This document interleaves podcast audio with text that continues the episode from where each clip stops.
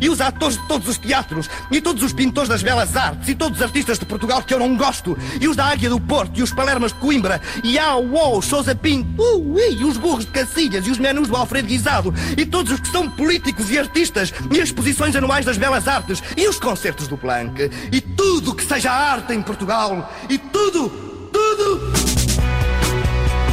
Domínio Público. Cultura pop e tudo na Antena 3.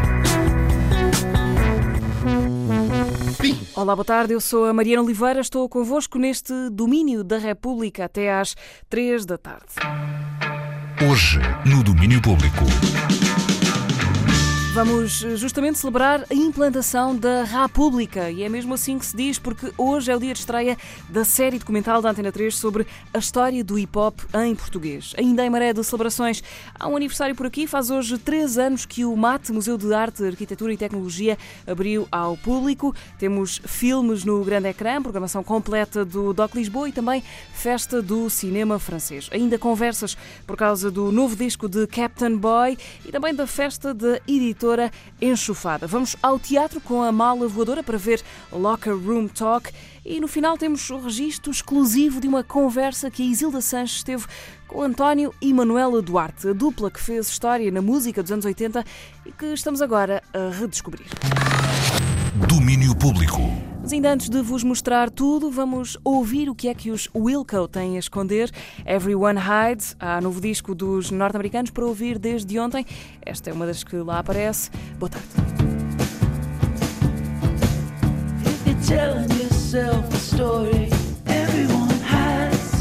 Everyone Hides está no novo Ode to Joy. Chegou ontem o novo disco dos Wilco de Jeff Tweedy. E neste dia 5 de outubro, aqui na 3, começamos hoje a celebrar a implantação da República.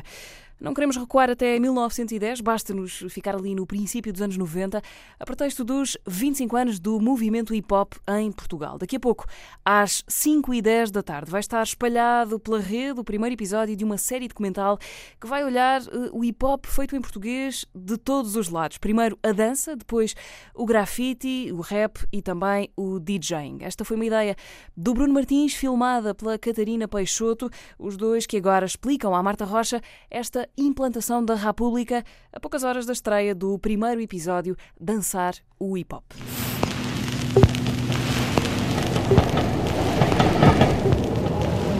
Eu sou da rua, não tenho dinheiro, mas consigo ser alguém na sociedade, consigo dançar melhor que tu. Hoje é dia 5 de outubro, dia em que começa a implantação da República. O que é isto? Eu tenho aqui o Bruno Martins e a Catarina Peixoto. Olá aos dois. Viva! Olá! Olá! Vamos explicar exatamente o que é isto da implantação da República. Ora bem, a implantação da República foi uma uh, aventura que começou uh, para nós, para mim, para a Catarina e para a Filipa Ramos, que não está aqui, mas que faz parte desta. Está nos corações. Está nos, corações. corações. Uh, basicamente, a implantação da República foi uma ideia que tivemos no final do, do ano passado, aqui na Antena 3 de celebrar de certa forma aquilo que nós estamos a chamar os 25 anos de, do movimento hip hop em Portugal.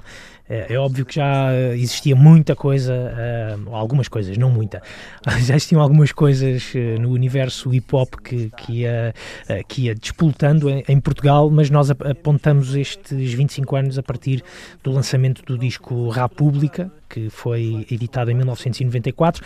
1994 que foi também o ano do lançamento do disco Portugal é um erro do General D, também foi o ano em que foi lançado o primeiro EP dos The Weasel, o More Than 30 Mother Motherfuckers, uh, e pareceu-nos uma, uma boa ideia metermos em trabalhos e irmos uh, revisitar uh, ou andar às voltas desta história de 25 anos tem tantos, tantos, tantos uh, atores, tantos, uh, tantos protagonistas e decidimos, uh, como, como se isto não fosse desde logo uma tarefa complicada, decidi, decidimos fazer isto de uma forma ainda mais um, extensa, que foi não nos restringirmos apenas à ideia da, da música, do, do, rap, da parte do rap, nem da parte uh, dos DJs. Então fomos também à procura de quem é que são alguns dos muitos atores da cena graffiti, da, da cena um, dos DJs, MCs e então também do breakdance, que é por aí que vamos começar precisamente hoje. Na altura não sabia que era hip hop, mas é isso que eu venho a perceber que é a primeira expressão. Yeah. E o pessoal dançava breakdance. A gente chamava breakdance. Mas naquela altura chamavas breakdance e pronto, não chamavas hip hop, não dizias que era uma vertente.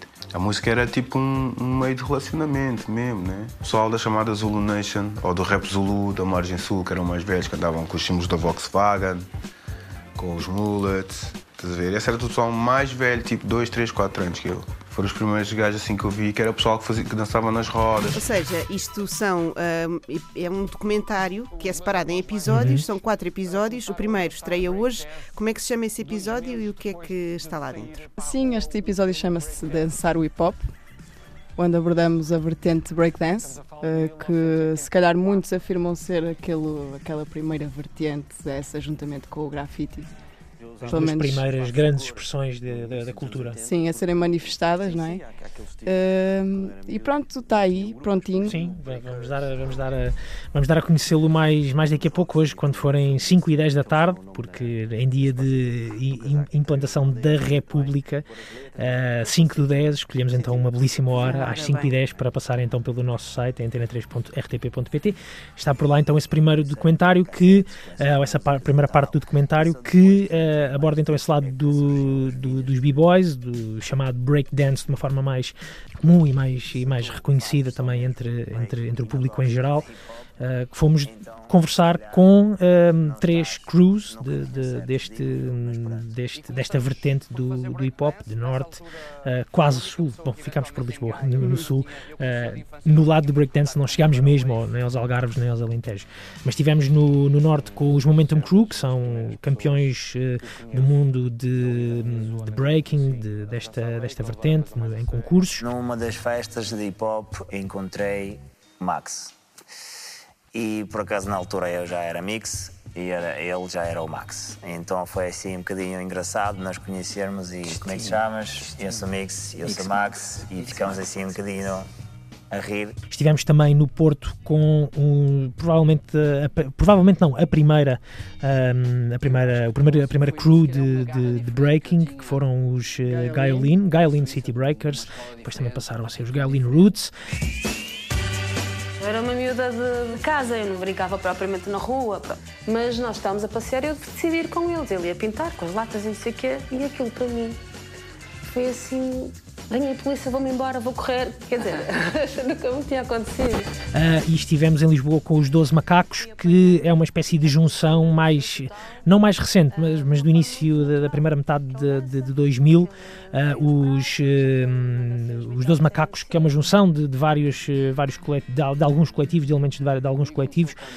um deles já bastante antigo, que era os Sétima Atitude, que, pelo que percebemos também, Catarina, foram a primeira um, crew de de, de b-boys de Lisboa, na zona de Lisboa. Essa é uma história que também é mais ou menos. Estás a falar bem. tu não consegues ter um falso na dança, porque aquilo és tu. Não é, não é tipo estás a dizer uma frase e estás a mentir. Não dá para mentir. É aquilo que tu és. Estás a perceber? Limpinho. Muito bem, eu confesso que não conhecia muitos desses nomes. Sentem que, e nem sequer, acho que se calhar há, há pessoas que não tinham noção que havia nomes para cada uma dessas áreas que vocês uh, foram, uh, vocês separaram para criar este documentário, uh, suficientes para fazer um episódio. Sabiam logo isso que havia toda essa, que havia assim tanta gente neste neste movimento, ou foram também surpreendidos ao longo do, do tempo? Ah, confesso-te que eu fui muito surpreendida, até porque é uma área que Agora sim estou a aprender e estou a saber muito sobre hip hop, quando antes se calhar não sabia tanto. Está a ser um prazer para mim. Uh, temos apanhado malta muito porreira, muito acessível, bons conversadores, autênticos poetas até, não é? Temos respostas a perguntas que são arte em palavras, não é? Um bocadinho o que eles fazem nas, nas letras vem para e nas letras e na, nas paredes e no chão, não é? Vem também um bocadinho Salles, é natural, é bonito tem sido, tem sido de facto uma surpresa muito grande para mim, que não dominava a área, não é? E tem sido uma descoberta muito interessante. Eu, no meu caso, já, já, conhecia, já conhecia alguns deles, já tinha ouvido já tinha ouvido falar em alguns deles, uh, ou em muitos deles, mas, uh, mas também, de igual forma, o prazer está a ser incrível e poder estar a partilhar estes tempos que estamos a viver também com eles e que, que temos estado a passar com eles, com muitos, com muitos deles, e ficar quase, entrar quase dentro de, destes, destes pedaços de, de história e perceber realmente que é uma cultura gigante e que é uma marca enormíssima naquilo que é uh, a música em Portugal, não só uh, nas, suas várias, nas suas várias vertentes, neste caso a pura cultura pop, uh, tem, sido, tem sido impressionante perceber a, a, força deste, deste movimento e o que é que esta gente representa e de que forma é que fizeram também eles, através da sua arte, evoluir e fazer evoluir um bocadinho também aquilo que é a nossa sociedade, o que é que é isto em 2019 de, de estar em Portugal, de que forma é que nos manifestamos, de que forma é que pensamos, de que forma é que vestimos. Uh, tu, tudo isso, tudo isso vai, vai buscar muita, muita influência a este fenómeno de contracultura que deu estes, começou a dar estes primeiros passos na década de 90. Pronto, que hoje vamos celebrando 25 anos em, em 2019 e pronto, e isto para já, uhum. para nós é só, é ainda só o começo, não é? Ainda há muito por fazer nestes... Muito, ainda há muito, ainda há muito, ainda há muitas conversas para ter. Vamos falar só sobre o que já foi feito até agora, ainda falta algum trabalho, sim mas está, está a correr bem. E a verdade é, o meu tenho que dizer isto, é tudo muito mais fácil com a equipa incrível que eu tenho ao meu lado, Bruninho e a Filipinha, não é? A Filipa que está na produção, não é? A autoria do Bruno, a Catarina está a realizar e a Filipa Ramos está na, na produção. Sim. E no final de contas acabamos todos por interferir e meter o nariz em, em quase, em quase tudo, em quase tudo aquilo que, que são essas áreas eh, que acabam por distinguir, ou nos créditos, mas acaba por ser mesmo um trabalho desta, desta equipa, obviamente com a, com a grande ajuda de, de toda a Antena 3, que também tem sido, o domínio público também tem sido uh, incrível nisto, porque também tem sido compreensivo com a falta de tempo para umas coisas uh, e a necessidade de arranjar para outras. A direção também tem sido, uh, obviamente, incrível no, no apoio a, a, uma produção desta, desta dimensão sim, que está a ser que está a ser um trabalho incrível, está-nos a dar um prazer incrível e pronto, estamos a continuar. Vamos sair daqui desta conversa casa, e é? vamos partir já para outra. Continuam sempre, sempre na estrada, não é? Porque têm andado pelo país inteiro, não é? Fazer estas, estas entrevistas, como dizias, em relação à sociedade também portuguesa em que nós nos encontramos hoje em dia, sentem que é um bocadinho também traçar a evolução da vida do hip hop nacional, de todo o movimento, é um bocadinho também traçar um retrato de Portugal ao longo dos anos? Perfeitamente, é mesmo, é mesmo isso, e isso é, obriga necessariamente a ir visitar uh, ou estar em, outros, uh, em outras paragens que não estas, que muitas vezes são aquelas onde nós crescemos, ou no meu caso, onde eu cresci. Uh, e, e, obviamente não nos podemos confinar a isso. Já estivemos em, em Viseu a falar com o Youth One, para o segundo capítulo do grafite. Passámos pelo Porto, não só para falar com b-boys, mas também com outros músicos e rappers, uh, DJs do Porto, obviamente aqui em Lisboa. Uh, em Lisboa já nos encontramos com. Um, ehm, atores de outros de outras eh, latitudes, os Beat Bombers de Caldas da Rainha. Já estivemos no Algarve também a conversar com uh, aquele a que o Sam daqui chama o Cicerone, José Marinho também, já passámos por, uh, por um, pelo Algarve, pela Ponta de Sagres. Eu fui com os The Weasel atuar ao Art Club. Mas lembro-me que a seguir aos The Weasel terem atuado, eu fui por música. De repente uh, abriu-se uma clareira, o povo estava a dançar, é? abriu-se assim uma clareira pá, e começa ali pessoal a fazer aquele breakdance violento violenta, entre aspas. Pá, foi espetacular, porque eles tiveram ali um bom pai e aquilo deu uma vida dessa noite, nunca mais me vou esquecer. Uh, tem sido isso, tem sido um bocadinho essa, até agora, a nossa, a nossa movimentação. Já tivemos também, obviamente, no Beat Fest, onde aproveitámos também para conversar com mais algumas, eh, com algumas pessoas que, é que fazem parte do movimento. E é interessante aqui também perceberes, à medida que vais recolhendo os testemunhos, não é? Tens desde a primeira linha do hip hop, à segunda, à terceira, até à mais recente, não é? e, e perceberes as diferenças de mentalidades. Uh, claro que é uma, é, uma, é uma arte, é uma cultura que nasce da rua, não é? Hoje em dia, se calhar, já não é bem assim, já, já são outros modos, já é outro contexto. E de facto é muito interessante pegar nestas pessoas, não é? nos, nos primatas do hip hop, e perceberes que começaram com nada, na rua, precisamente. E que trazem neles o bichinho, esse bichinho da rua, não é? Muitos dizem que o palco é a rua, outros dizem que o palco já não é rua, já é uma mistela de tudo, não é? E tem sido giro esse confronto de mentalidades, mas acho que no fundo e no final o sumo é o mesmo, não é? Uhum. É o doce acho que é o amor pela arte e pela música e sobretudo pela palavra, não é? E pela mensagem que queres transmitir. Exatamente, por esta ideia de identidade que também acabou por construir todos estes, todas estas figuras que fazem parte então da, da história do, do movimento hip hop em Portugal.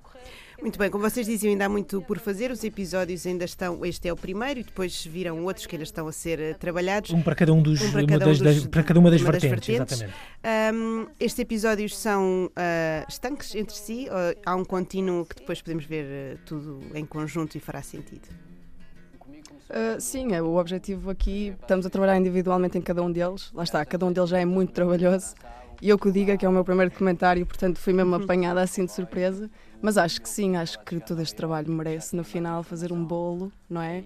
E um embrulho total para mostrar isto e quem sabe podermos até passar noutras plataformas. Uma sessão contínua, não é? Exatamente. A ideia é mesmo essa, vendo a, esta ideia da implantação da, da RA pública, Uh, subdividido por capítulos. Obviamente, todos eles comunicam uh, entre, entre si, porque depois também há essa ideia de que cada um, muitas destas pessoas não fizeram só uma coisa uh, nestas, nestas vertentes.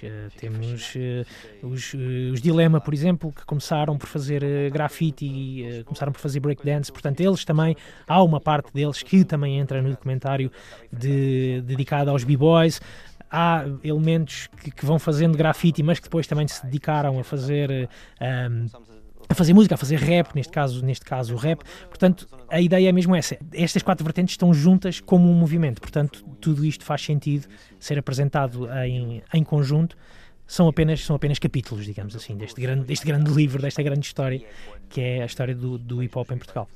Ora bem, vamos lá fazer a revolução. A implantação da República começa hoje, 5 de outubro, às 5 e 10 da tarde, com o primeiro episódio sobre a dança e chama-se Dançar o Hip Hop. É hoje, com a autoria de Bruno Martins, realização de Catarina Peixoto e produção de Filipa Ramos, em todas as plataformas digitais da Antena 3.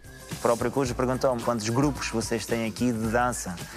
E nós ficamos assim, realmente não tinha quase nada. E ele disse: Olha, mas porquê que então vocês não não criem o vosso grupo? Tem tudo, tem tudo nas vossas mãos, então não.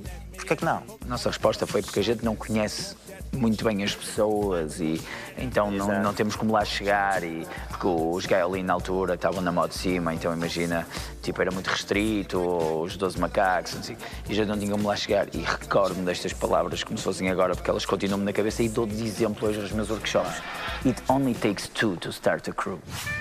Dançar o hip hop, uma página na história do hip hop nacional, é daqui a pouco, 10 minutos depois das 5, nas várias plataformas online da Antena 3. Vamos mesmo, mesmo ser pontuais. E em dia de implantação da República, há também concerto especial destes nossos veteranos da cena hip hop, eles que, claro, são também protagonistas desta série documental da Antena 3, porque uma história do rap em português não podia escrever-se sem eles. Estou a falar dos Dilema, dão hoje um concerto especial com a Pérola Negra Band no Art Club do Porto. Nós temos, nós vamos. Este concerto no Art Club superou e muito as nossas expectativas. Por tudo, temos uma sala praticamente esgotada uh, pelo regresso, pelo feedback de todos os nossos fãs que nos, têm, que nos têm transmitido essa mensagem, de que realmente estão à espera que nós regressemos com a força toda, pela oportunidade de estarmos com o Pérola Negra Band, neste caso num formato maior, num palco maior como o Grande Art Club e também muito especial por trazermos a reedição do nosso primeiro disco, que era um pedido que, que já tínhamos recebido desde há muito tempo de todos os nossos fãs Finalmente ele está aí e vai estar disponível para todos. Sábado, dia 5, no Art Club. Vai ser uma noite épica onde vão ouvir muitos clássicos num formato com muito, muito mais power. Vai ser incrível. Nós vamos a juventude. Tentamos uma identidade. Criamos música com atitude. Nós temos homens definidos na sociedade. Nós vamos a juventude.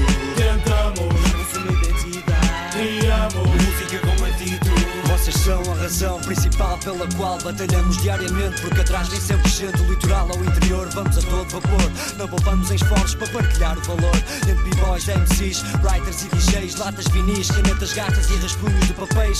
Nós mantemos fiéis desde 96, incentivando putos como mandam as leis. Mano, sei que nos sentes, também te sentimos por perto. Vemos em ti o reflexo imenso deste projeto. Nós somos tantos e ao mesmo tempo tão poucos. Porque ainda há quem insista a fazer menos e ser mais que os outros. Fluir e enfrentar este fogo agressivo. Se não fosses tu tudo certo, eu nem estaria vivo. Podes contar comigo, estamos juntos nesta guerra, na paz e na alegria, na tristeza ou na merda, porque Deus quando dá é para todos igual. Não cabe homem nenhum decidir o nosso final. Vamos em frente, rumo ao sol nascente, em busca de boa gente. Antes que cinzento na cidade se torne permanente. Quem nos tenta dividir não deve estar consciente das graves consequências que isso acarreta para a mente. Nós construímos o futuro no presente. Dilema está de volta com a mesma cara de sempre. Nós temos papéis definidos na sociedade. Nós vamos elevar a juventude. Tentamos criamos música com atitude. Nós temos papéis definidos na sociedade. Nós vamos elevar a juventude. Tentamos criamos música com atitude. A cena toda dos Dilema, eles estão em concerto especial hoje à noite no Art Club do Porto. Encontro com a Pérola Negra Band e promessa, ouvimos há pouco o Fuse, promessa de viagem pelos clássicos dos Dilema. Domínio Público.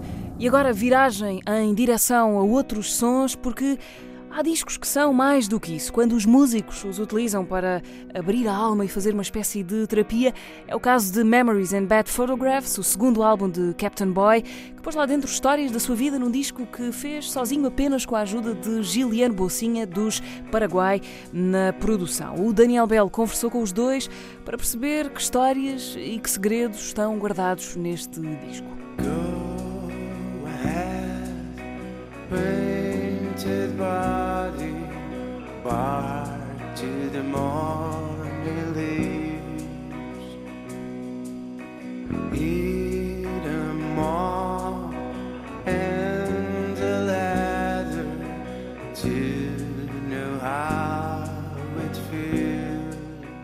Depois de um, o primeiro disco, temos Memories and Bad Photographs, o segundo álbum, um álbum uh, biográfico onde o Pedro toca todos os instrumentos para além de cantar. É o Pedro Ribeiro, o Captain Boy. Pedro, bem-vindo aqui à Antena 13 e ao Domínio Público. Veio com o Giliano Bolsinha. Giliano, bem-vindo também. Olá. Giliano, que teve a tarefa de produzir este disco, feito só a duas mãos, e é por aí que eu vou começar, Pedro qual é esta ideia? Não confias em mais ninguém para pôr as tuas ideias na, na, no computador? Ou é mesmo, tens uma ideia tão precisa e tão concisa daquilo que queres fazer que se calhar a melhor pessoa para fazer tudo és tu? Uh, não, acho, acho que, que, foi orgânico, foi, foi acontecendo assim desta forma. Um, eu, eu, comecei por, por fazer o, a pré-produção do disco em casa sozinho. Uh, foi algo que também me deu algum gosto porque fui aprendendo algumas coisas de produção, não Uhum. muitas, porque senão não precisava do Giliano. um, Mas alguma maquinaria já perdeu segredos para ti, não é? Pelo menos. sim, muito, muito básico, porque, porque preciso de, de, de uma ajuda depois na, na, na, fase mais, mais avançada do processo. Mas comecei por, por fazer as músicas todas, uh, um emprego das, das 8 às 6, uh, tive uma semana a trabalhar em casa dessa forma. Um, e depois fui ter com o Giliano e mostrei-lhe o, o, resultado. Um, e ele próprio me disse que, que achava que seria hum, benéfico, uh, sendo um, um, disco de, de memórias e, e, e, aventuras pessoais, ser eu a, a, a, gravar os instrumentos todos, os teclados, os solos, uh, os ritmos. E depois, numa fase, numa fase mais avançada, fomos para, para Vila Franca de Xira, uh, onde gravamos, gravamos os, os, instrumentos todos e onde o Giliano também. também Eu faço muito essa pergunta porque, porque às vezes, nos dias que correm, é normal os músicos, por exemplo, gravarem maquetes em casa, com os meios que já existem uhum. hoje em dia, computadores, etc. Mas às vezes esse exercício de criação solitário uh, faz com que fiquemos muito, muito, muito no nosso sítio e não nos permite o que acontece geralmente quando estamos com outros músicos, a partilha, o encontrar coisas diferentes e seguirmos por outros caminhos. Aqui era absolutamente necessário também deixar-te a ti próprio com as tuas memórias para tu as poderes construir desta forma. Sim, uh, acho, acho que foi, foi exatamente isso. Foi, foi um processo um bocadinho mais, mais solitário numa, numa fase embrionária, mas depois, obviamente, que, que, troquei ideias com, com, com o Giliano. Acho que trabalhamos só, só mesmo os dois o disco. Uh, não mostrei quase, quase ninguém uh, o disco antes, antes de ter um, um resultado um, que eu achasse que, que transmitisse as memórias que eu, que eu tinha. Uh, por isso fui um bocadinho invejoso neste trabalho.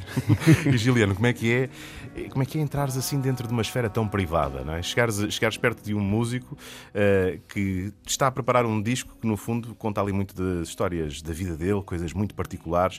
Como é que tu te sentiste na abordagem a este projeto? Pá, uh... assim, eu já conheço o Pedro há algum tempo, aliás, desde, desde o início de, de carreira, digamos assim, deste, desta aventura de Captain Boy. E portanto já não é uma linguagem nova para mim, de certa forma. Uh, mas do meu lado, cabe-me simplesmente respeitar muito aquilo que ele quer fazer, percebes? E eu simplesmente vou polir, digamos assim, um pouco aquilo que, que, que ele faz e que, e que, produz em casa e, e basicamente tentar dar um bom, o um máximo de bom ambiente para que as coisas possam fluir de uma forma eficaz e que o resultado seja seja natural. Acho que é, é, mais, por, é mais por aí. E é sabes? é mais ou menos difícil uh, lidares com sessões onde tens sempre o mesmo músico em todos os instrumentos?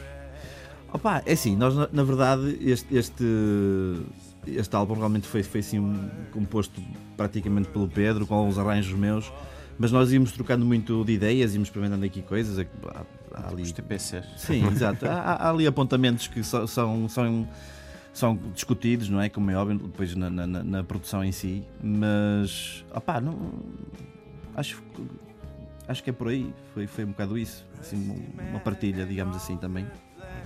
De, de, não só de, de, experiência de vida, mas também de experiência sónica, não é? Sim. Porque vocês também aí, além da amizade que vos une, também o gosto musical e a esfera musical também é, há ali pontos em comum Sim. que se tocam, não é? Nós, nós ouvimos muita, muita música, ouvimos muitos discos.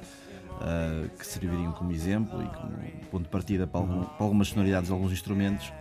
Um, Sim, acho, acho, que até foi mais muito, isso, é? na, na, questão das sonoridades, uh, ir buscar já referências mais antigas, por acaso foi mais da, da, altura dos 60 e 70 e ou começávamos ou acabávamos a sessão de, de, de produção a ouvir algo que achássemos que fazia sentido uh, naquela, naquela música. Estou-me a lembrar agora de uma questão engraçada que a Left My Shoes Outside nem sequer iria estar no disco.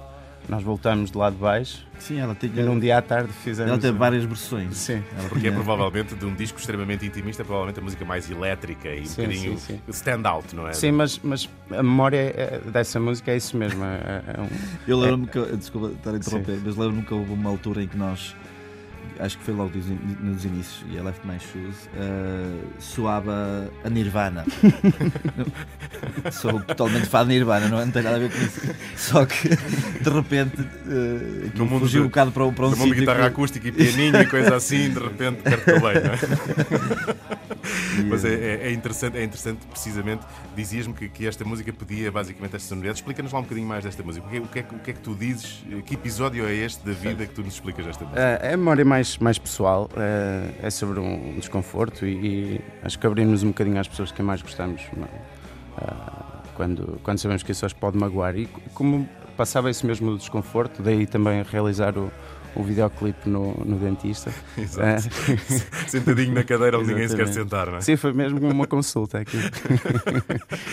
um, não, eu queria transmitir isso, essa parte de, de, do nervosismo, da ansiedade, e, e, não estávamos a chegar lá no, na, na memória. O Juliano teve uma paciência enorme com isso. Nós gravamos então muitas versões uh, e voltamos de Vila Franca, ou seja, o disco estava praticamente todo terminado, só tínhamos umas, umas, umas vozes a gravar. Uh, e um dia à tarde uh, eu fiz uma cena em teclado em casa, cheguei e o Juliano, eu tenho aqui uma drum machine, fica mesmo fixe aqui.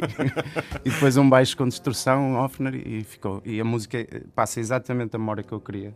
É mesmo aquele Isso feeling, foi fixe seja, Vamos começar se calhar também pelo princípio do disco, porque é interessante, eh, ou antes ainda de começarmos a falar de uma faixa ou de outra, porque é que sentiste a necessidade nesta altura da tua vida de, de, de colocar tantos episódios tão particulares e tão teus em disco? Eu acho que estou a usar um bocadinho o pessoal que ouve disco como terapeuta. Acho que, acho que precisei de, de, passar cá para fora essa, essa parte mais pessoal. No, nos discos anteriores focava muito em, em personagens. Um, neste disco foram, foram memórias, coisas que eu, que eu queria contar. Uh, e, e, foi essa foi essa a necessidade. De, Okay, ou seja, eh, de, de, de, de mostrares eh, um bocadinho mais o Pedro e não tanto só certo. o Captain Boy, não sim, é? Sim, Nessa... é totalmente autobiográfico o disco. E, e, e, agora que apresentas o disco ao vivo, sentes-te de alguma maneira mais fragilizado quando estás em palco, porque é um grande pedaço de ti que tu estás a entregar às pessoas, não é? Não, sinto-me até mais, mais tranquilo. Acho que hum, quando nós falamos de algo que que nos, que nos marcou de alguma forma, ficamos mais, mais tranquilos. E conhecemos bem, não é? Isso, sim, isso aí. Exatamente. Ninguém nos vai contar essa história melhor que tu. sim, sim. Uh, e explica-me lá porque é que tu começas o disco a falar-nos do teu cão. Sim, Song, era um cão. Song to My Dog. É o primeiro Era um, tema. era um cão de, de família, o Cocas, que era a casa da minha tia era junto com a minha.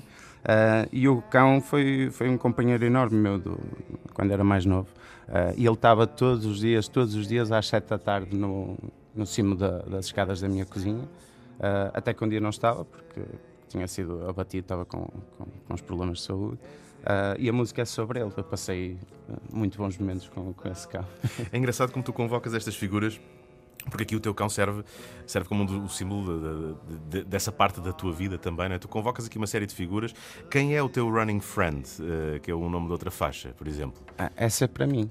É mesmo para ti? Sim, é eu a falar comigo próprio. Ah. Ah, essa, essa, essa música é, é também sobre a, a- a ansiedade que é gerada quando contamos algo, lá está, às pessoas. Que é- essa é a continuação da Left Shoes Outside. Ora, lá está. É aquela segunda parte do já passou, Já aquela passou. parte do desconforto, agora estou a refletir sobre aquilo. Isto é mesmo, é mesmo terapia. Uma pergunta final que eu te quero colocar é sempre muito ingrata a fazer esta pergunta. Eh, uma pessoa que pega no Memories and Bad Photographs que o ouça de princípio ao fim. eh, que ideia é que tu esperas que, com que ela fique de ti, eh, porque é de ti que o disco fala, quando acaba de ouvir este álbum? Não quero que fique com nenhuma ideia em particular de mim. eu quero que, que a pessoa pá, que entre no, no- em alguma dessas memórias, se entrar em alguma dessas memórias e, e- e sentir-se bem ou, ou houver empatia, ou é? houver empatia, eu já fico todo contente.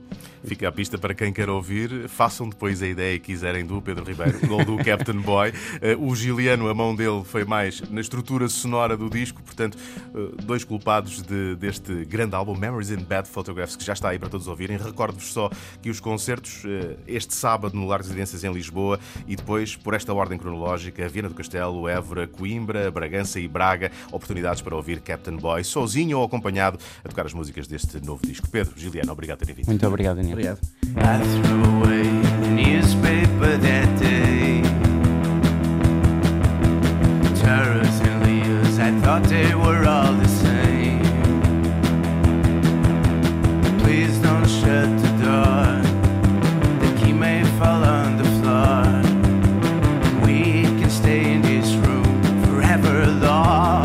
Left My Shoes Outside, single do novo disco de Captain Boy. O músico vimaranense está a mostrar Memories and Bad Photographs numa série de concertos pelo país fora. Esta tarde podem ouvi-lo em Lisboa, concerto por volta das 5 da tarde no Largo Residências, no Intendente. E agora seguimos para o teatro. Locker Room Talk é o nome de um espetáculo que se estreou ontem no Mosteiro de São Bento da Vitória, no Porto. É da companhia Mala Voadora e faz parte de um quadro maior chamado Uma Família Inglesa, uma espécie de festival de teatro centrado em narrativas de mulheres. Hoje, às sete da tarde, há nova apresentação. A Vanessa Augusto dá os detalhes à conversa com o encenador Jorge Andrade e também com a atriz e protagonista Isabel Zoá. And his advice to me was that I should never call myself a feminist because feminists are women who are unhappy because they cannot find husbands.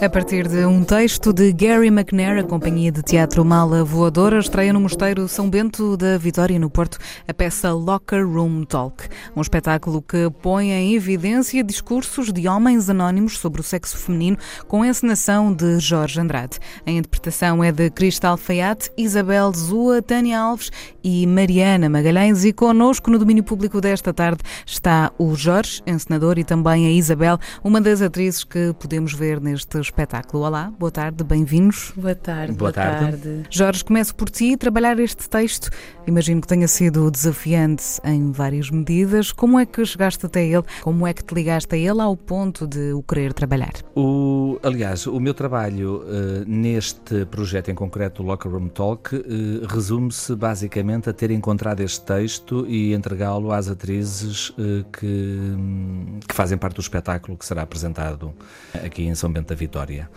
Eh, o texto veio parar às minhas mãos o ano passado. A Mala Voadora, como saberão, nós temos um quase festival que se chama Uma Família Inglesa Uhum. e em que trazemos. Começou por ser só eh, outros ingleses que connosco colaboravam em outros espetáculos e que reuníamos-nos durante uma semana no nosso edifício aqui na Mala Voadora, no Porto, e apresentávamos os espetáculos que estávamos a trabalhar. Daí uma família éramos todos uma família, entretanto a família foi, foi crescendo e os nossos familiares foram-nos apresentando outros Outros familiares amigos, e entretanto ah, houve uma certa promiscuidade e a família foi crescendo.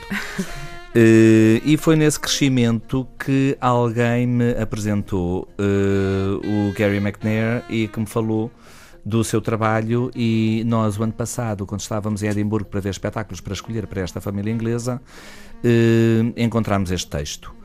E eh, a família inglesa deste ano teve eh, também que foi uma novidade e nem sou muito adepto de, de fazer um, este, ainda que seja quase festival à volta de um tema, mas acabou muito por andar à volta do feminino. Hum, sim, Não sim. só em do ponto de vista temático, mas também porque foram mulheres também a escrever textos para a Mala Voadora pela primeira vez, e então as mulheres adquiriram aqui um protagonismo nesta família. Portanto, Tornou-se uma família, digamos, mais matriarcal. Como dizias, a tua encenação é quase invisível, mas é perfeitamente consciente e é suposto ela acontecer. Sim, sim, sim, sim. Este, neste projeto, então, em concreto, mas também mesmo nos outros projetos da Mala Voadora, eh, nós temos um trabalho que é desenvolvido muito em conjunto, Uhum. eh, quer a discussão e a escrita do próprio texto, advém de, uma, de, uma, de um modelo de ensaios que não se centra tanto na figura do encenador que está eh, de fora e que dirige os atores e, e o espetáculo todo e todo, todos os elementos que depois vêm a constituir o espetáculo. Nós Hum. temos um, seguimos um método muito, muito participativo de todos os intervenientes, desde os atores ao desenhador de luz, aos músicos que connosco colaboram. E neste em concreto, tal como aquilo que estava na origem do, do espetáculo, como, como deves saber, foi o Gary, Uhum. eh, depois de, de se ter tornado pública a frase do Trump, grab her by the pussy, eh, e depois, quando se tornou pública, apesar dessa frase ter sido proferida num ambiente íntimo com há 12 anos Hum. atrás, de, eh, relativamente ao momento em que ela se tornou pública, o Gary tomou conhecimento, tal como nós tomamos conhecimento eh, dessa frase quando ela se tornou pública, e resolveu fazer um projeto ou escrever um texto que não é mais do que um texto de citações, porque ele não tem nenhuma palavra original do, do Gary, em que teve, eh, tanto na Austrália, Estados Unidos e eh, o Reino Unido, conversas com homens sobre, franca e honestamente, sobre mulheres, quando estas não estão presentes, tentando perceber se o Trump falava por uma maioria eh, silenciosa ou se ele de facto eh, estava ali, eh, era, um- era um, um indivíduo detestável. I did try and fuck her. She was married. It's huge news, Sarah. No, no, Nancy. n- No, this was and I moved on her very heavily. In fact, I took her out furniture shopping. She wanted to get some furniture. I said, "I'll show you where they have some nice furniture." I took her out furniture. I moved on her like a bitch, but I couldn't get there, and she was married. You can do anything. Whatever you want. Grab him by the pussy. Grab him by the pussy. Grab him by the pussy. Eh, claro que isso.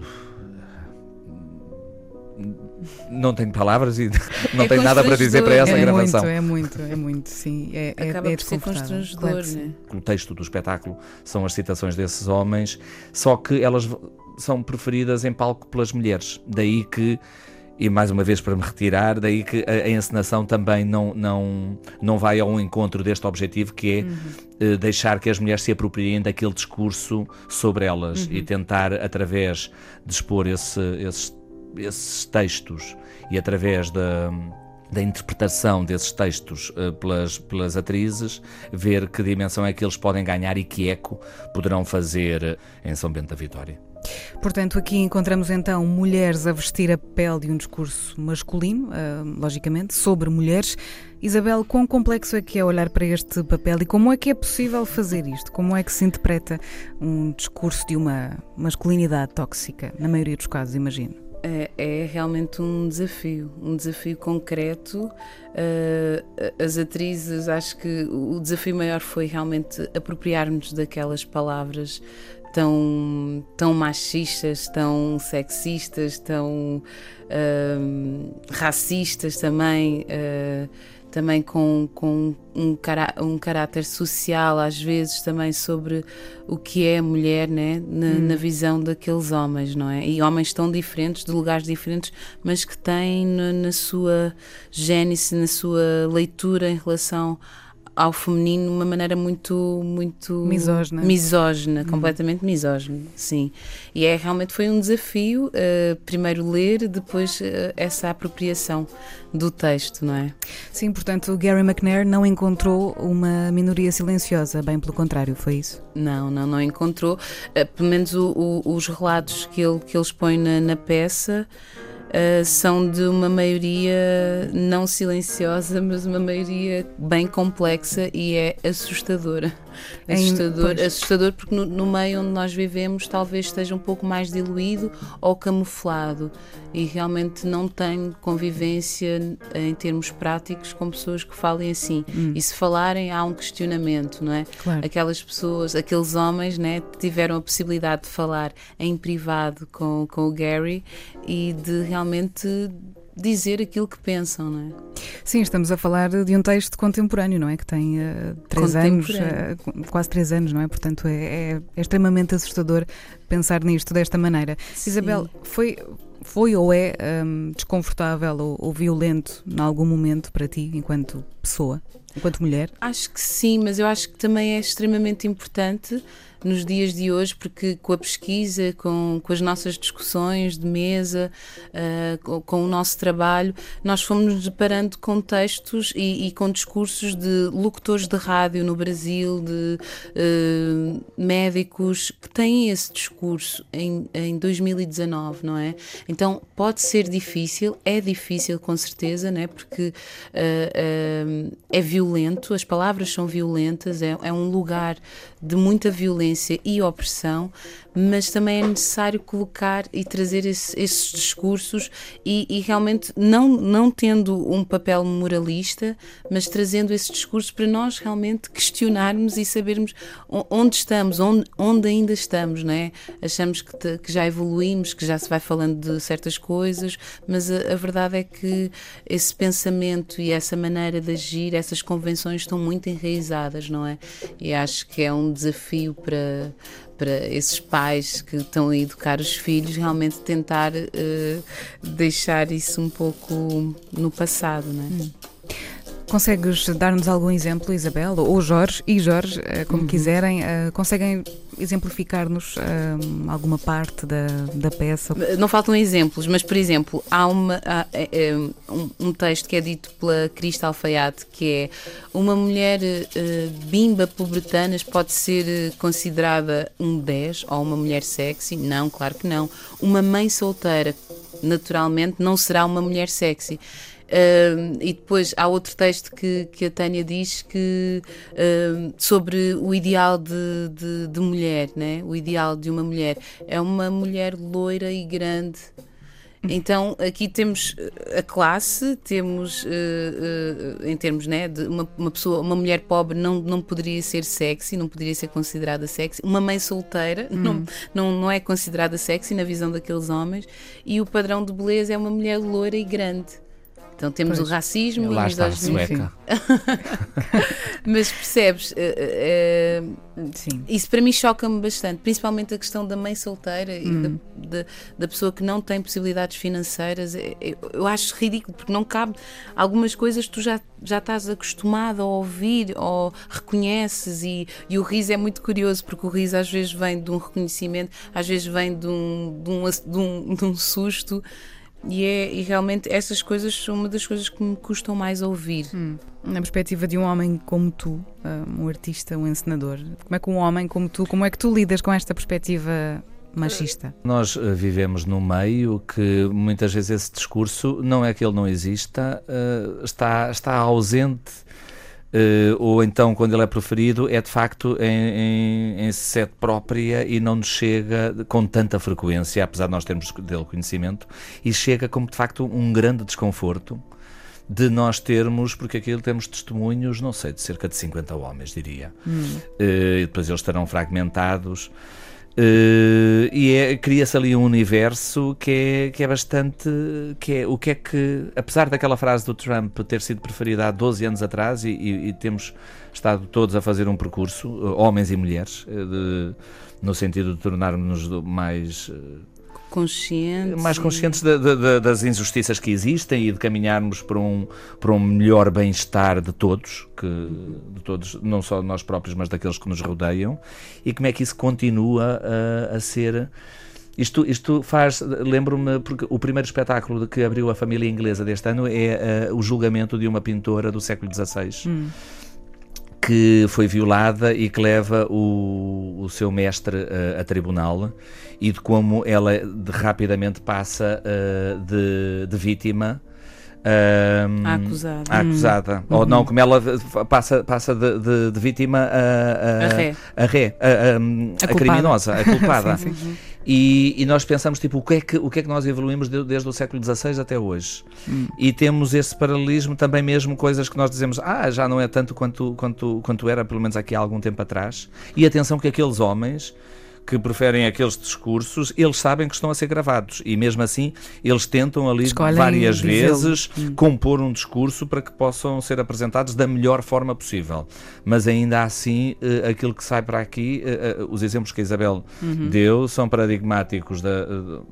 Do- dos exemplos que ela queria de facto ilustrar a conversa que estava a ter, mas a, conversa fica mesmo Não, fica. eh, rated R, eh, Hum. maiores de 18, Sim. e, e com isto também não queremos dizer que o espetáculo não pretende ser uma radiografia do homem, não é esse o objetivo do eh, é, é com a premissa partindo de quando um presidente como dos Estados Unidos profere uma frase Claro. daquelas, será que isso contribui para nós continuarmos numa numa a meu ver, num percurso ascendente em relação a reconhecer-nos como iguais Hum. eh, no mundo em que vivemos, ou eh, faz com que alguns discursos que estão a ser eh, postos de parte ou estão a ser questionados por parte mesmo de quem os prefere, não ganhem uma maior legitimidade com essa, quando alguém como um presidente, que, porque depois ele, Claro. ele, ele preferiu essa frase ainda enquanto candidato e chegou à presidência, não é? Hum, Se isso depois não legitima mais eh, As outras pessoas Claro a saírem sim. da toca. e claro que isso, enquanto, enquanto agora eu enquanto homem, eh, claro que isso não tenho palavras. Jorge Andrade e Isabel Zoa, convidados do domínio público de hoje, Locker Room Talk, está então no Mosteiro de São Bento da Vitória, numa coprodução da Companhia Portuense Mala Voadora com o Teatro Nacional de São João. Obrigada. Obrigada. Obrigado, nós. Obrigada. My own definition of feminist is a feminist is a man or a woman who says, yes, there's a problem with gender as it is today, and we must fix it. We must do better. Para ver hoje às 7 da tarde no Mosteiro de São Bento da Vitória, no Porto, Locker Room Talk, pela companhia Mala Voadora, a partir de um texto de Gary McNair. Domínio Público. E esta semana no Disco Nexo estivemos a ouvir de muito perto You Are Forgiven, o novo disco de Slow J. Estas são as primeiras semanas de vida deste álbum que nos apanhou sem estarmos à espera. Ora, para o perdão de Slow J, estes são os muros. É que eu nasci à beira-rio, hei de morrer à beira-mar. Se há comida na mesa, eu passo o dia a trabalhar. E um dia eu hei de ser maior e se para sempre me lembrares. Lembra-te de um puto sorridente a sublinhar. Se é impossível, pesos pussies, vamos música atrás. Muros Slow J no fim da semana em que puxamos You Are Forgiven para o Disco Nexo, um trabalho da Vanessa Augusto que podem rever no RTP Play. E dos muros do Slow J, seguimos para os muros que o Doc Lisboa quer derrubar. No dia 17 de outubro começa a edição número 17 do Festival de Cinema Documental. A programação completa foi divulgada esta semana. A Marta Rocha falou com Cíntia Gil, a diretora do Doc, que este ano se despede da direção do Festival Internacional de Cinema Documental. Partam muros, ergam escadas. Está a chegar a 17ª edição do DOC Lisboa. Esta semana foi anunciada a programação completa e revelou-se que o Festival de Cinema Documental vai ter uma retrospectiva dedicada ao trabalho da realizadora Jocelyn Saab, que começou a sua carreira como repórter de guerra, e outra que assinala os 30 anos da queda do Muro de Berlim. É simbólico para um festival que quer fazer isso mesmo. derrubar muros. O DOC Lisboa é sempre um festival que está sempre a tentar dar muros abaixo, embora depois se construam outros ao lado, mas nós não, não desistimos. Uh, sim, ou seja, há, há, uma, há, um trabalho sobre ir procurar filmes de lugares uh, muito distantes, mas também de olhar para, para filmes que trabalham coisas que às vezes nós, que são muito micro, não é? Que às vezes não, não temos tempo de olhar. Uh, portanto, existem muitos muros na nossa existência, né? no nosso mundo, uh, muros sensíveis, muros de ideias, etc. A ideia é que o, o DOC Lisboa é um festival que, não sendo neutro, é aberto e, portanto, não queremos ah, fazer programação com tabus nem com, nem com palavras proibidas, é o contrário. Portanto, é mesmo um lugar onde, onde o público é convidado a estar e a encontrar-se com, com uns com os outros e com os filmes sem muros. Os 30 anos da queda do Muro de Berlim, assinalados com um ciclo dedicado ao cinema alemão do século XX, chamado Ascensão e Queda do Muro, o cinema da Alemanha de Leste. Este ciclo conta com filmes realizados entre 1946 e 1991, sobretudo pelo Estúdio Estatal de Cinema da Alemanha de Leste, a DEFA. Ou seja, a importância de derrubar muros no presente faz-se com consciência e reconhecimento do passado. Todo o festival sempre, sempre se define muito assim. Nós não podemos perceber o nosso, o nosso presente sem olharmos para o nosso passado, mas não é olhar para o passado como se fosse um museu que está ali quietinho e que não, não nos diz grande coisa a não ser memorabilia, não é? Não, é olhar para o passado como uma coisa viva que nos constitui e que nós podemos inclusive é questionar, que não é sagrado, não é? Uh, e portanto é nesse sentido que trazemos esta retrospectiva, que trazemos o cinema da Jocelyn Sabe, mas que também trazemos outras coisas ao longo do programa. Uh, é sempre nessa, nessa lógica de, de, que o presente é uma época composta de muitos tempos. Olhando para os muros do presente, nos últimos dias o DOC Lisboa mostrou solidariedade com o cinema brasileiro, que tem vindo a ser alvo do governo de Bolsonaro. Esse apoio estende-se, claro, à programação a partir do momento em que percebemos que a situação do cinema brasileiro é, era não só de perigo, mas era de, de explícito ataque com, com, com o cancelamento dos apoios à vinda dos realizadores para apresentar os seus filmes em contexto internacional, portanto, numa explícita tentativa de os silenciar, com as tentativas de censura. Ainda hoje saiu mais uma notícia de uma tentativa de censura a um filme que tem a palavra lésbica no título, um, com o anúncio de um ciclo de cinema militar na Cinemateca. Uh, nós decidimos que era o momento do Doc Lisboa tomar posição. Eu serei lembrado. Eu não, não tenho preocupação com isso. Sinceramente, não tenho. E a posição é de apoio aos realizadores brasileiros. Chico, artista brasileiro, um documentário que terá sido alvo de censura no Uruguai, retrata a vida do músico e escritor Chico Buarque. É um dos filmes do Brasil presentes na extensa programação do DOC Lisboa. Mas há mais Brasil. Há Brasil na competição internacional, com o filme de verão de Joe Serfati. Quatro anos antes do Kurt morrer, eu nasci. Amanhã faço 15 anos e a cabeça sendo expulsa da minha própria festa. Além deste, a competição internacional do DOC Lisboa conta ainda com filmes como Ineshes, de Camila Rodrigues Triana, The Inner Truth, da Argentina Sofia Brito, ou ainda Tinnitus, da Rússia, realizado por Daniel Zinchenko.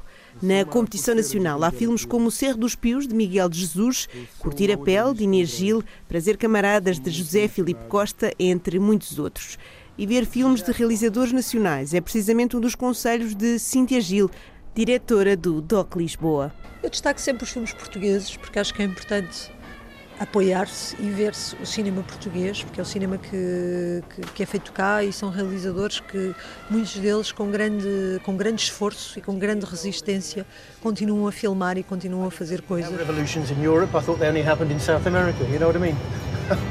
But it's happening here and now. Tenho 26 anos, regresso agora a Portugal e regresso para o campo. Regresso para uma cooperativa desta zona. Voltemos à música e à secção que a representa. Este ano, a secção Art Beat traz muitos filmes, entre a música e muito mais cultura.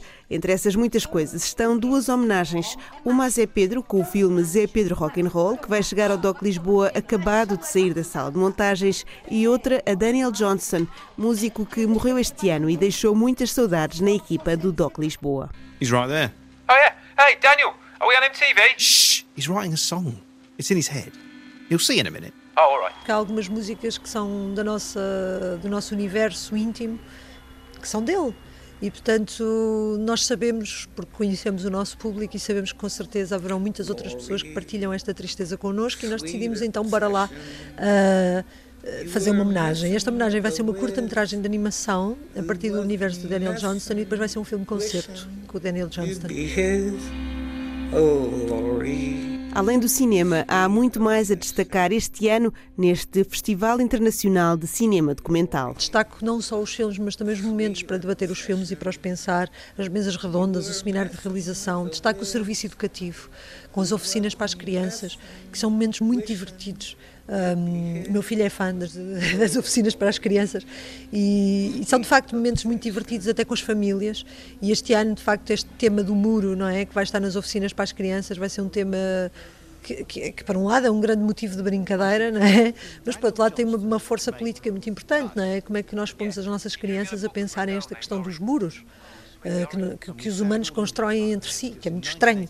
Um, portanto, eu destacaria não só os filmes, mas também isso, destacava essas atividades que o DOC Lisboa proporciona e que, e que, e que, nós passamos um ano a pensar não só que filmes é que programamos, mas como é que os podemos contextualizar e como é que podemos criar momentos em que as pessoas se sintam acolhidas. É a 17 edição do DOC Lisboa, acontece na Culturgest, Cinema São Jorge, Cinemateca e Cinema Ideal e tem o apoio da Antena 3. Well, this is it. Because there's already a documentary, yeah? I quite liked it. Yeah, it's very good. Os muros do DOC Lisboa começam a cair a 17 deste mês.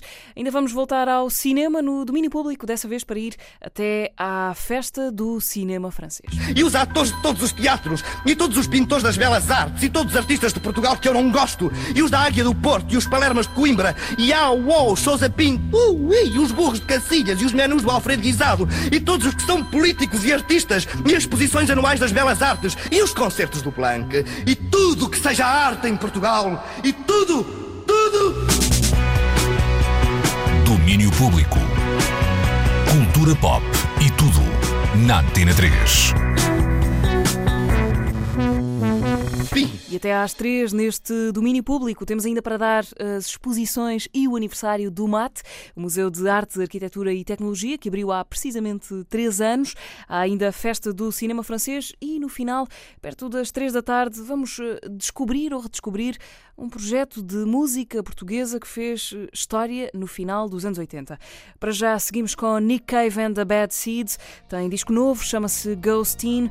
É a banda sonora para um fim de semana melancólico, Galleon Ship.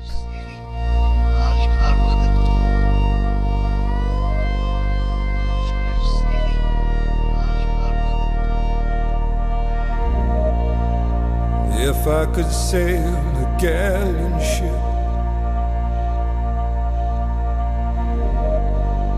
Long lonely ride across the sky Seek out mysteries while you sleep.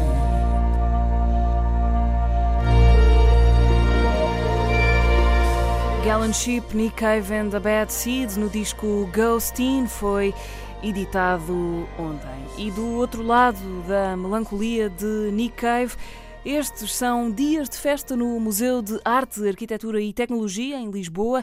O MAT celebra três anos de atividade com um programa cheio de coisas para ver e ouvir e também experimentar, mas já lá vamos. Primeiro vamos com o Daniel Bell para dentro do museu espreitar as quatro novas exposições que foram inauguradas esta semana. De uma assentada são quatro novas exposições, as que acabam de ser inauguradas no MAT. Começamos com a enigmática estrutura concebida por João Pedro Val e Nuno Alexandre Ferreira. O Nuno explica-nos a origem do que vemos. Este projeto ganhou consistência o ano passado quando estávamos em Paris, na Cité, numa residência, e por uma casualidade estávamos a morar perto da Torre Saint-Jacques, no Marais.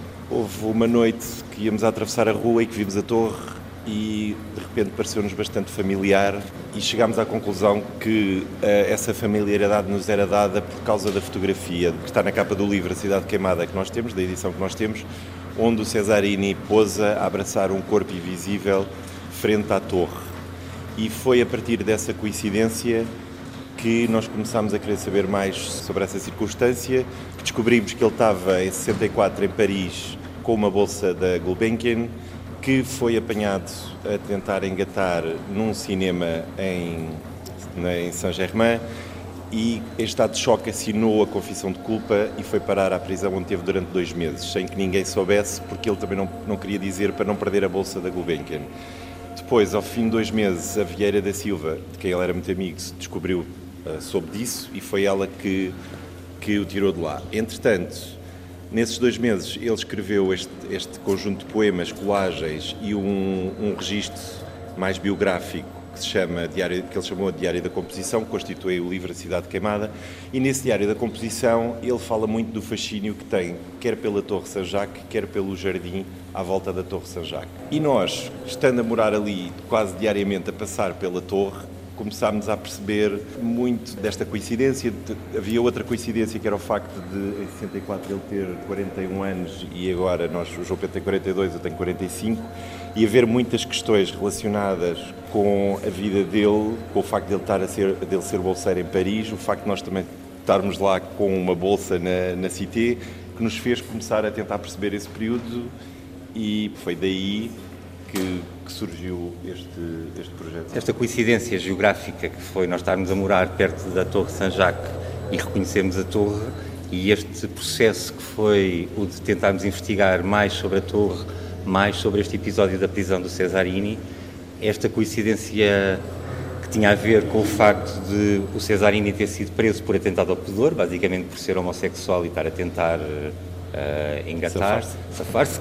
e de repente nós podemos pensar numa coisa que é o que significa nós numa situação idêntica, nós como dois artistas homossexuais a morar em Paris, no mesmo lugar onde o, onde, onde o Cesarini andava e onde uh, vivia uma vida meio dissidente, não só dissidente porque era contra o, o sistema, mas também porque gostava desta ideia meio de perigo e meio de clandestina, nós perante esta mesma situação começámos a pensar numa coisa que é o que é que em 64 era considerado crime e o que é que hoje é fetichizado a partir dessas, dessa ideia de crime e dessas, destas estruturas correcionais.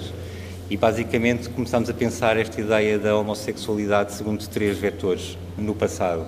A ideia da homossexualidade enquanto crime, enquanto doença e enquanto pecado.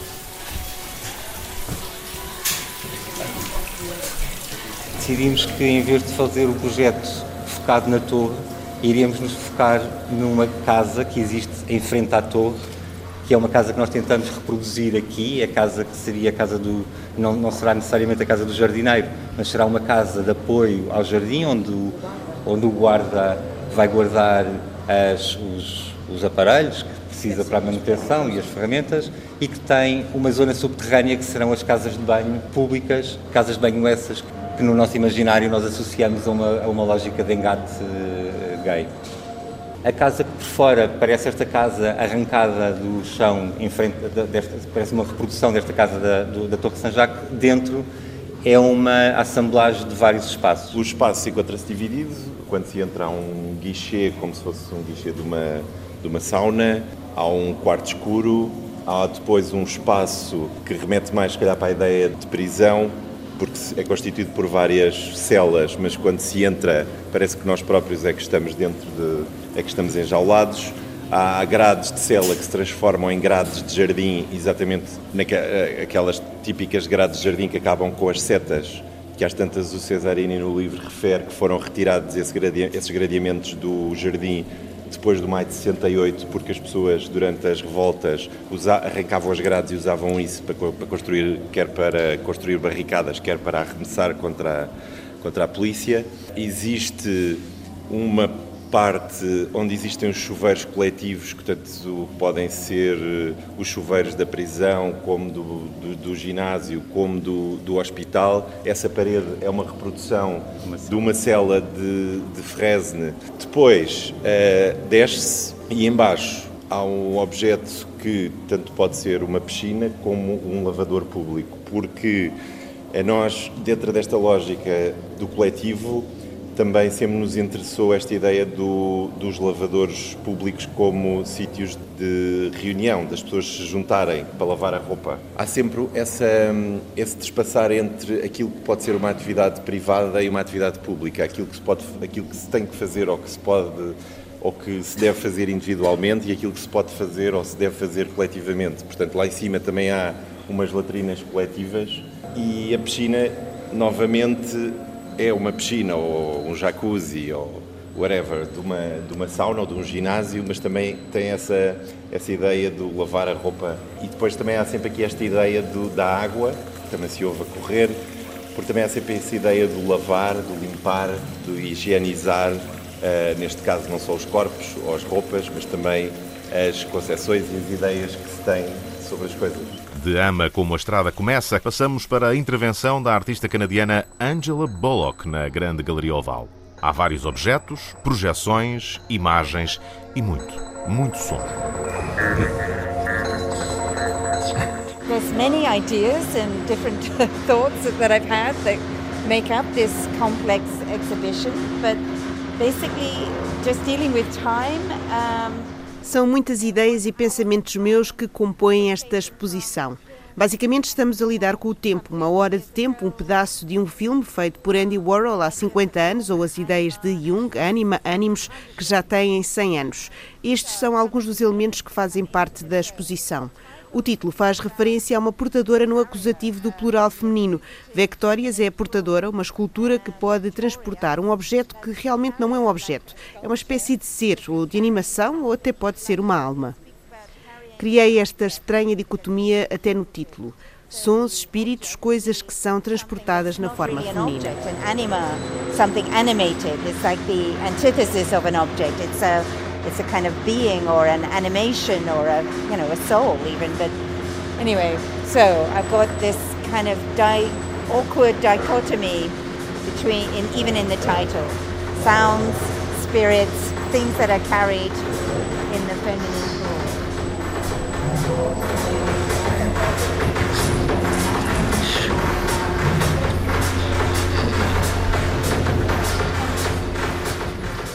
Vamos mudar de edifício para perto das Caldeiras, na Central Tejo, para vermos a exposição que a Trienal de Arquitetura projetou para o MAT. Economia de Meios, um conceito que se insere no eixo central de reflexão que esta edição da Trienal propõe, a poética da razão. O curador, Eric Lapierre, explica. We think that nowadays, in a world where many things appear very opaque Achamos que nos dias de hoje, onde muitas coisas são opacas para muita gente e isso pode criar uma paranoia contemporânea, é importante afirmar, de um ponto de vista social e político, que a arquitetura pode ser compreensível e que devemos apoiar a arquitetura que se insere neste mundo de coisas entendíveis. Tudo o que é racional é lógico e todas as decisões num projeto estão interligadas. A forma da janela não existe por si só, existe por causa da estrutura do edifício e da sua forma. Tem uma linguagem específica e é isso que nós queremos explicar. Vemos a Trienal como um instrumento de educação popular. Claro que é dedicada aos arquitetos, mas não só, é sobretudo para o público em geral.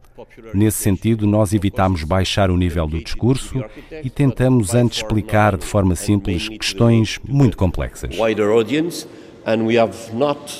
Uh, lower the level of discourse to touch a, a, a wider audience. We have tried to explain simply, sometimes complex things. On another hand, it's important also to work upon economy of means, which is the specific theme of this show. Por outro lado, é importante desenvolver a ideia de economia de meios, que é o tema específico desta exposição. Trata-se de usar a menor quantidade de meios possível para atingir um determinado fim. Quantos menos meios usarmos, mais preciso vamos ser na sua utilização. Se eu decidir construir um edifício usando o mesmo pedaço de madeira repetido várias vezes, vou enfrentar algumas dificuldades que também vão estimular a minha imaginação e permitir a criação de algo original que pode ser compreendido não só por mim, enquanto arquiteto, porque tem uma lógica intrínseca que pode ser explicada. Do nosso ponto de vista, estas questões são também importantes para encararmos a arquitetura que há de vir e que terá de lidar com o aquecimento global e escassez de recursos. Mais que nunca, temos de aprender a fazer coisas bonitas e relevantes com poucos meios. Não teremos outra escolha. O que mostramos nesta exposição são exemplos históricos e contemporâneos que mostram esta continuidade de pensamento na arquitetura que, em cada época, responde a diferentes necessidades.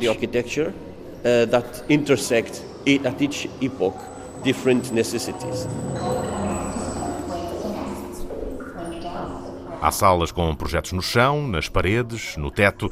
Há maquetes e estruturas que nos mostram como a arquitetura, ao longo dos tempos, foi sabendo resolver os problemas que iam surgindo. A falta de meios ou a falta de espaço espaço e a falta dele é a ideia base da quarta nova exposição que pode ser visitada no MAT. No piso térreo do edifício da Central Tejo está Dreamers Never Learn, de Vasco Barata. Objetos simples, alguns no chão, outros pendurados no teto, imagens nas paredes e de novo no chão, pequenas pedras que dão a ilusão da areia da praia, do limite entre a terra e o mar que a invade. Basicamente, esta exposição é sobre hum, a quantidade de espaço disponível sendo que quando falamos de espaço estamos a falar de espaço cultural, espaço físico, uh, espaço emocional. Um, eu sou nascido e criado aqui em, perto do Mato, da Ajuda, estudei nas Belas Artes e sempre tive ateliês nesta zona. Uh, e nos últimos anos uh, fui-me afastando cada vez mais do meu centro, neste momento o meu ateliê é em Sintra. A seguir a Sintra é o mar. portanto, é uma, é uma, é uma ilustração óbvia de falta de espaço. E isso, quando chegamos assim, olhamos para o mar, o que vem do mar, em geral, são imigrantes. Ah, portanto, estamos aqui a que querem vir para o nosso espaço, querem partilhar connosco o nosso espaço. Portanto, basicamente, estamos a falar de marés, ah, e agora a exposição espero que comece a fazer um bocadinho mais de sentido em termos visuais. E estas marés, ah, quando estão cheias, ocupam tudo. É o que está a acontecer agora um bocadinho com Lisboa, não é? o espaço da maré está cheio, eu estou com pouco espaço. E os imigrantes, quando vêm para cá, também precisam de uma maré favorável. E depois temos estas alturas hum, que são as mais interessantes, que são entre marés. É quando a gentrificação ainda não começou, quando é preciso mão de obra, quando há um curto e temporário espaço de tempo onde as coisas são uh, possíveis. E é esse espaço que nos interessa a todos, aos artistas em particular. Vasco Barata, Angela Bullock, João Pedro Val e Nuno Alexandre Ferreira e a economia de meios da Trienal de Arquitetura quatro novos motivos para visitar o Museu de Arte, Arquitetura e Tecnologia em Lisboa. A arte que está dentro do museu e que durante este fim de semana pode ser vista gratuitamente, porque estes são dias de festa no MAT para celebrar os três anos de funcionamento do museu que abriu portas a 5 de outubro de 2016. O Daniel Bell conversou com o diretor executivo da Fundação EDP, Miguel Coutinho, que faz agora um balanço destes três anos e nos mostra o cartaz da festa de aniversário. Este é um programa de aniversário, de terceiro aniversário do MAT, que é sobretudo uma celebração e um obrigado que a Fundação EDP e o MAT dizem ao mais de um milhão de pessoas que visitaram o museu durante os primeiros três anos de vida. Em segundo lugar, highlights para este aniversário. Bom, eu diria que isto é, é uma espécie de casamento cigano, são três dias. É o dia 4, 5 e 6 de outubro, portas abertas, com muitas exposições, algumas novas, quatro exposições novas, mas basicamente o que eu gostaria de sublinhar aqui é que temos uma programação muito destinada para as famílias. Portanto, para os pais e os avós virem com os filhos e com os netos, com várias visitas à Central Tejo, ao antigo Museu da Eletricidade, vários ateliês para, por exemplo, construção de carros solares. Temos uma performance para o público que gosta mais de música eh, no sábado com o Daddy G, que é um músico dos Massive Attack. Eh, temos uma, uma performance com a Alice Joana. Temos muita coisa e temos, sobretudo, uma, um, de facto, esta ideia de retribuir ao público aquilo que o público nos tem dado. Eu sei que vai estar bom tempo, que vai ser uma alternativa à praia, mas mesmo assim eu acho que a cultura merece uh, um fim de semana por semana, por por ano vencer, vencer a praia. E agora o ponto onde nos encontramos. Uh, temos três anos, uh, atravessámos a, a barreira do milhão de espectadores, estamos também numa mudança de direção. É a altura para um balanço e perspectivar planos de futuro ou é um work in progress, como costuma dizer? É um work in progress, é uma continuação de um projeto que foi um projeto muito querido pelo Conselho de Administração da EDP e da Fundação EDP, eh, que muito rapidamente, porque três anos é muito pouco, conseguiu atingir as metas a que se propunha. Pensavam é... no milhão de, de visitantes em Não, sinceramente, mas também não pensávamos noutra coisa. Não pensávamos que o museu se consolidasse tão rapidamente a nível nacional. Aí era mais fácil, porque há poucos museus privados a abrirem em Portugal, mas sobretudo a nível internacional. E isso aí talvez seja a grande conquista que eu gostaria de sublinhar, foi de facto o MAT ganhou e ganhou hoje uma dimensão a nível internacional que é extraordinária e que é muito interessante, também pelo facto de ser um museu que não toca apenas uma disciplina, toca várias disciplinas, aquelas que têm no nome, arte, arquitetura e tecnologia, mas também outras. Nós queremos ter, ter o design, ter o pensamento, ter as conferências, ter várias novas iniciativas no MAT a partir de agora e aqui já estou a desvendar um bocadinho o futuro do que vai ser o MAT eh, nos próximos anos. Com a vantagem também de agora com esta nova direção, o cunho internacionalista será, calculo eu, ainda mais vincado. Isso já tínhamos felizmente com o Pedro Gadanho. O Pedro Gadanho, eh, enquanto diretor do MAT, trouxe muita programação internacional, muitas exposições internacionais, muitos artistas. Dos mais de 700 artistas que estiveram aqui no MAT, mais de metade eram estrangeiros. Não quer dizer que isto tenha que ser uma regra, mas isto quer dizer que o MAT é um, é um museu de cultura contemporânea. Isto é um espaço de cultura contemporânea que está atento ao que de melhor os criadores fazem em Portugal, mas também em todo o mundo. E vamos continuar a apostar que o público nos venha ver, porque queremos ter uma programação de qualidade e com muita abertura para que vários públicos e várias audiências encontrem no, aqui neste espaço um espaço de diálogo e de encontro com a cultura. Encontro com a cultura. Miguel Coutinho, diretor executivo da Fundação EDP, nos três anos do MAT. E neste aniversário há também Legendary Tigerman em dose tripla. Ontem houve concerto em formato One Man Band e hoje, ao fim da tarde, o Homem Tigre vai estar a musicar ao vivo o filme Fade Into Nothing. E depois, às 8h20, vai estar a falar com Rita Lino sobre o livro How to Become Nothing, eh, onde se documenta a viagem que fizeram ao deserto californiano em 2016. Agora voltamos os ouvidos eh, também para os Estados Unidos, mas para ouvir o novo de Angel Olsen, é outro dos lançamentos que guardamos desta semana. Depois desta All Mirrors, vamos até à festa do cinema francês. I've been watching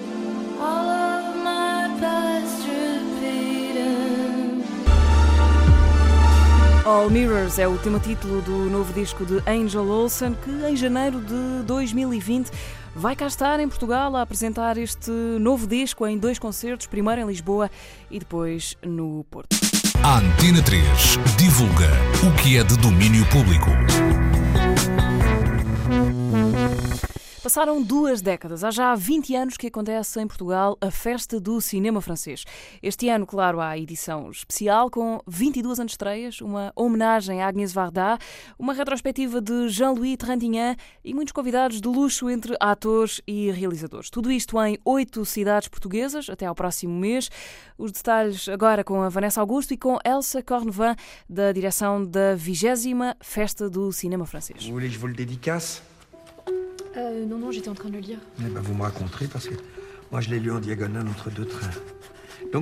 Elsa Cornovan é realizadora, produtora e é uma das pessoas que está à frente da Festa do Cinema Francês. Neste ano de 2019 são já 20 as edições desta grande festa e em mais um ano as antestreias são o ponto alto deste festival. A atualidade contemporânea é um dos destaques desta secção. Falamos de filmes que só vão estrear em Portugal no próximo ano. A, a secção das antestreias apresenta 22 filmes.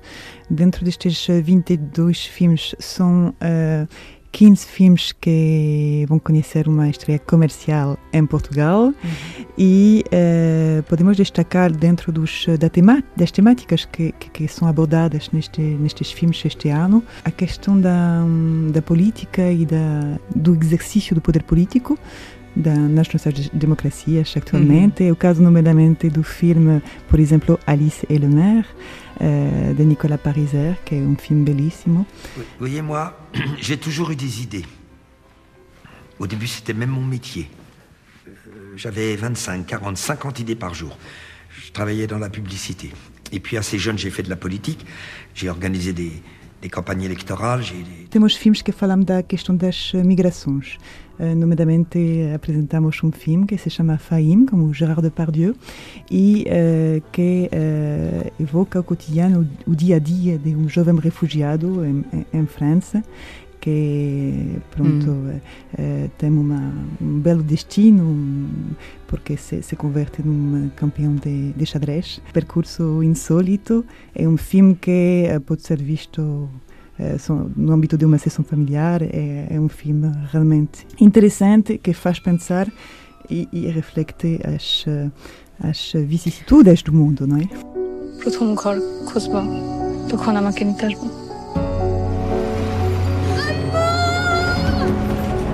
Franz! Zidane! Ablamda tüm dersi.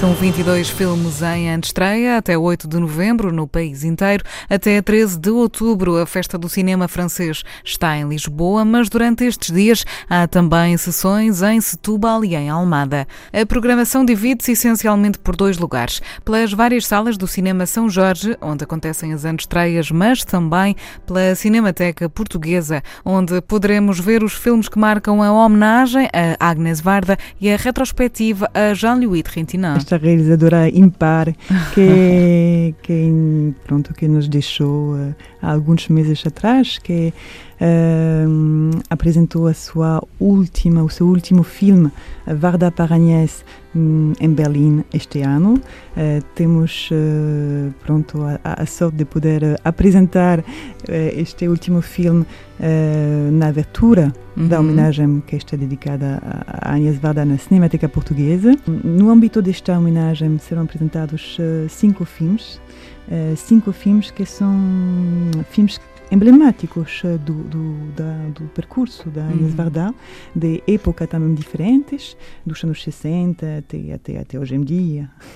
o meu preferido é Saint-Antoine Loire, uhum. que em português uh, teve, uh, o título teve a tradução de Semeira Nembeira. Uh, o filme será apresentado na quinta-feira, 10 de outubro, e conta com a presença de Sandrine Bonner, que tem o papel principal de uma mulher, Sandrine uhum. Bonner, interpreta o papel de um sem-abrigo uh, e das uh, vicissitudes, das, uh, das dificuldades que uhum. ela encontra ao longo do caminho.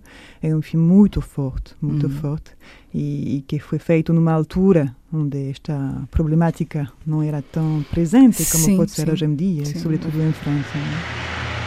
Ah, c'est que tu cherches Si tu veux, il y a la couchette derrière. Moi, c'était Simone, mais on dit Mona. T'appelles Mona Ouais. ouais c'est bon. Hein. Vous êtes en panne Non, je campe. Par ce temps-là Ouais, ça va. Em português, sem Eira nem Beira, de 1985, assinado por Agnes Varda, vale destaque especial para Elsa Cornovan. Já no âmbito da retrospectiva a Jean-Louis Trintignant, podemos voltar a ver o seu papel extraordinário em Amour, ou Amor em português, o retrato da velhice por Michael Haneke.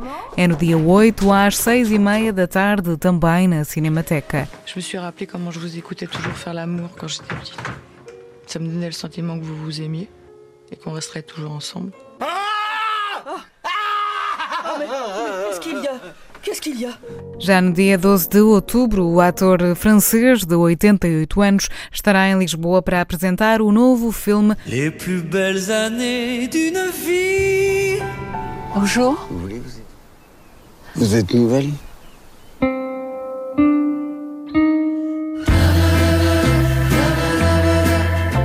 à quoi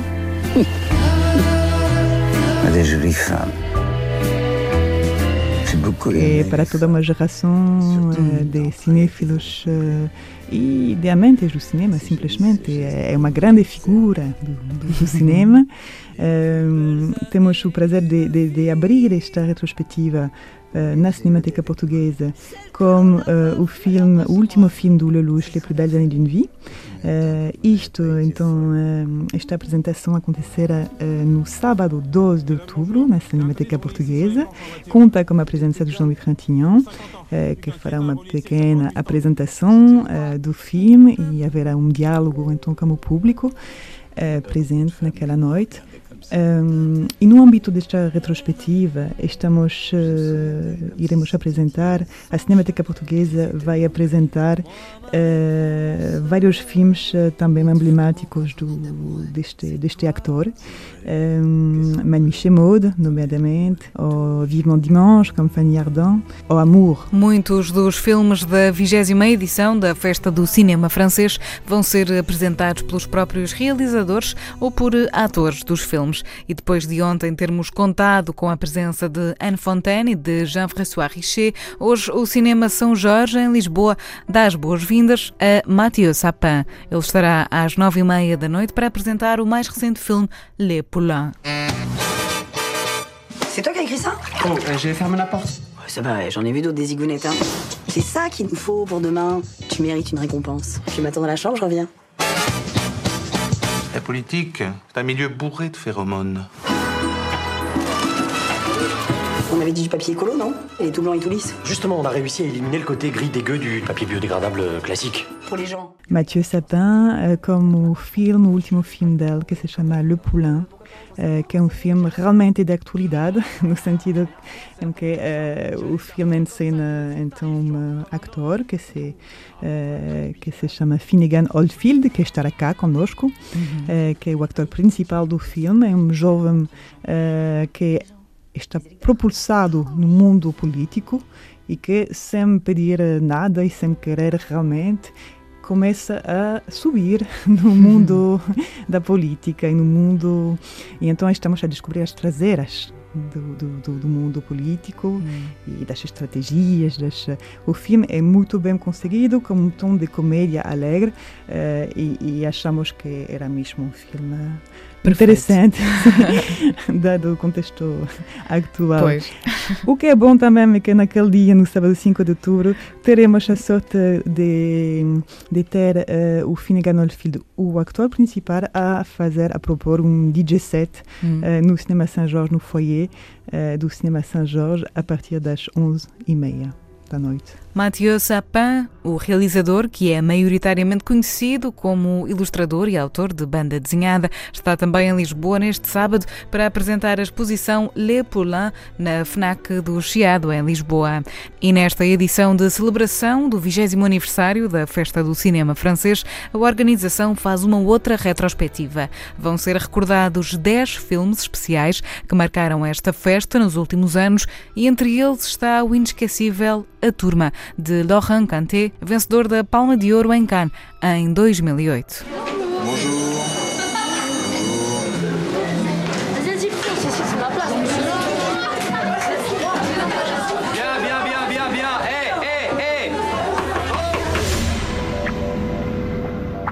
Pour ceux qui ne me connaissent pas, mon nom c'est Monsieur Marin. Mamzelle le marin. Ah, vous êtes un marin Très drôle. Et Suleiman, tu arrêtes de te balancer et tu nous lis ton autoportrait. Je m'appelle Suleiman et j'ai rien à dire sur moi car personne ne me connaît sauf moi. C'est très très bien. Peut-être un tout petit peu long, mais très bien. Ma mère, elle invente des trucs. Le Dolto, c'est pas du tout nul.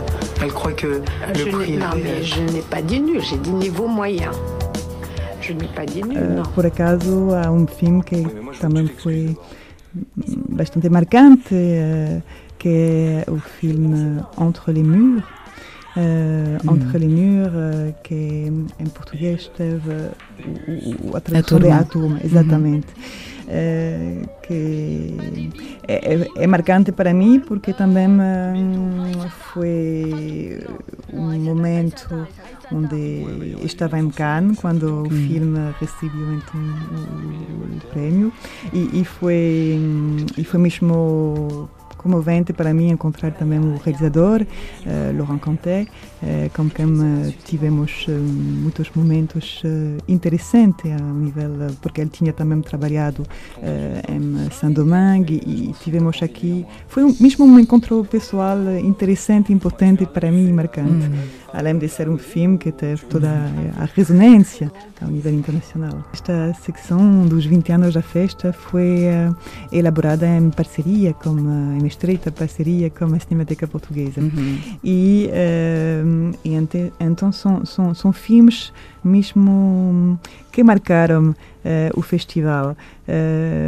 por exemplo, posso, posso dizer que o filme uh, Tout sur Larzac, que é o único documentário desta, desta seleção, uhum. uh, foi um filme marcante quando da apresentação da Festa Cinema Francês, porque houve um debate naquela altura uhum. muito interessante com o realizador Christian Rouault. Uh, é um filme que fala de utopia, de utopia numa, nos anos 70 e como que esta utopia, então, ao longo dos anos, mudou, se transformou e hoje em dia ainda existe, como que existe hoje em dia. A festa do cinema francês acontece em Lisboa até ao dia 13 de outubro. No final do mês, Coimbra, Porto e Leiria são as cidades que vão receber os filmes desta grande festa do cinema francês, mas Portimão e Beja podem ver também os filmes que marcam a contemporaneidade do cinema francês entre os dias 5 e 8 de novembro. Au fond, il faut savoir pourquoi on fait ce métier. Fica ainda a informação de que todos os filmes são legendados em português. Há também uma programação para os mais novos e ainda um ciclo de quatro filmes independentes que foram apresentados este ano no Festival de Cannes.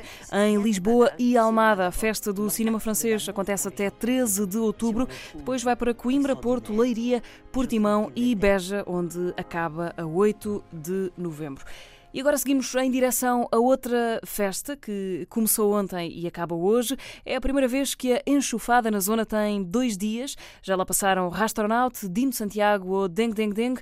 Hoje é dia de ir o patrão à loja. Branco, o criador da editora e também o curador da enxufada na zona, é um dos nomes fortes a subir hoje ao palco, tal como o Progressivo, que vai abrir esta segunda noite de festa. Eles vieram os dois à rádio explicar à Marta Rocha o espírito da enxofada. Esta noite no Capitólio há a Festa Rija. É o segundo e último dia de mais uma edição de Enxofada na Zona, a primeira com dois dias. Falámos com o Branco, fundador da Enxofada, que fez a curadoria destas duas noites e explica como é que chegou até aqui. Foi uma, uma decisão orgânica com o tempo. Foi, foi um evento que começámos em 2017 numa festa no mercado uh, Time Out, no estúdio Time Out.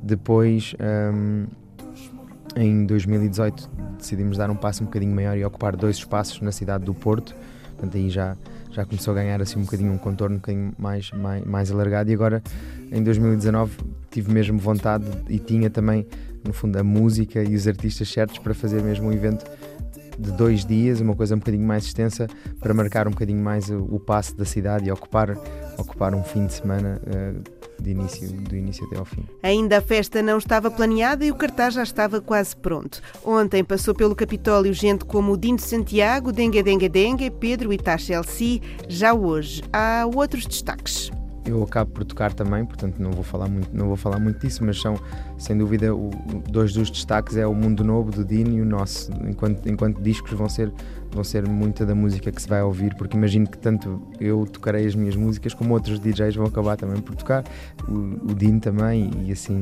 e assim consequentemente. Portanto, esses são tipo os dois concertos assim mais que eu penso que que as pessoas mais ouviram falar nos últimos tempos e tudo isso. Em termos de de segundos artistas, o destaque é para o DJ Leg, com, com o seu género GOM, que é difícil de pronunciar. Mas tem estado cada vez a, a dar passos de gigante, até se calhar a última grande novidade que eu ouvi dele foi uh, a produção que ele fez para um tema com a Beyoncé, para a banda sonora do, do Rei Leão e tudo isso. Então é um, é um artista que está muito num lado marginal de música eletrónica e de nicho, mas também, está, também vai dando assim uns passos enormes nesse, no sentido de chegar a, a, com essa música marginal da, de, da África do Sul, conseguir chegar ao mundo inteiro. A festa começa ali pelas nove da noite e a abertura está a cargo do DJ progressivo. Ele já está pronto, mas sente essa responsabilidade de abrir para DJ Leg. Tu conhece o DJ? Ele é mid, ele é mid. Tu conhece o MC? Ele é mid, ele é mid. Eu vou tentar uh, ser igual a mim mesmo, não é? O que tenho feito nas Na Surra nestes dois anos. Uh, vou tentar condensar tudo numa hora, Também sou o primeiro a tocar. Uh, vou tocar antes do DJ Leg, que é, um, é uma pessoa que eu admiro muito. Viu tocar uma vez antes do Nós Alive. E isso, claro, que dá sempre um bocadinho mais de responsabilidade. Uh, mas assim, tô, tô, vou tentar condensar tudo dentro de uma hora, coisas mais antigas uh, do, do, universo enxofada, do universo afro e tentar conjugá-las com cenas novas que tenho ouvido e tenho vindo a tocar ultimamente. É raro para progressivo fazer sets de uma hora, mas não há nada a temer. É sempre um desafio para mim porque eu estou habituado a tocar sets longos. Hum. E às vezes o difícil para mim é quando tenho sets mais curtos, uh, saber o que tocar e, qual a dinâmica de set mais, mais correta e mais eficaz. Uh, mas sim, é, é um desafio e, e, cada vez que tenho feito esses sets mais, mais curtos tenho, tenho conseguido estar à altura e acho que o pessoal, o feedback tem sido, tem sido positivo. Progressivo, pronto para abrir a segunda noite de Enxofada na Zona em Lisboa, no Capitólio. Porquê o Capitólio?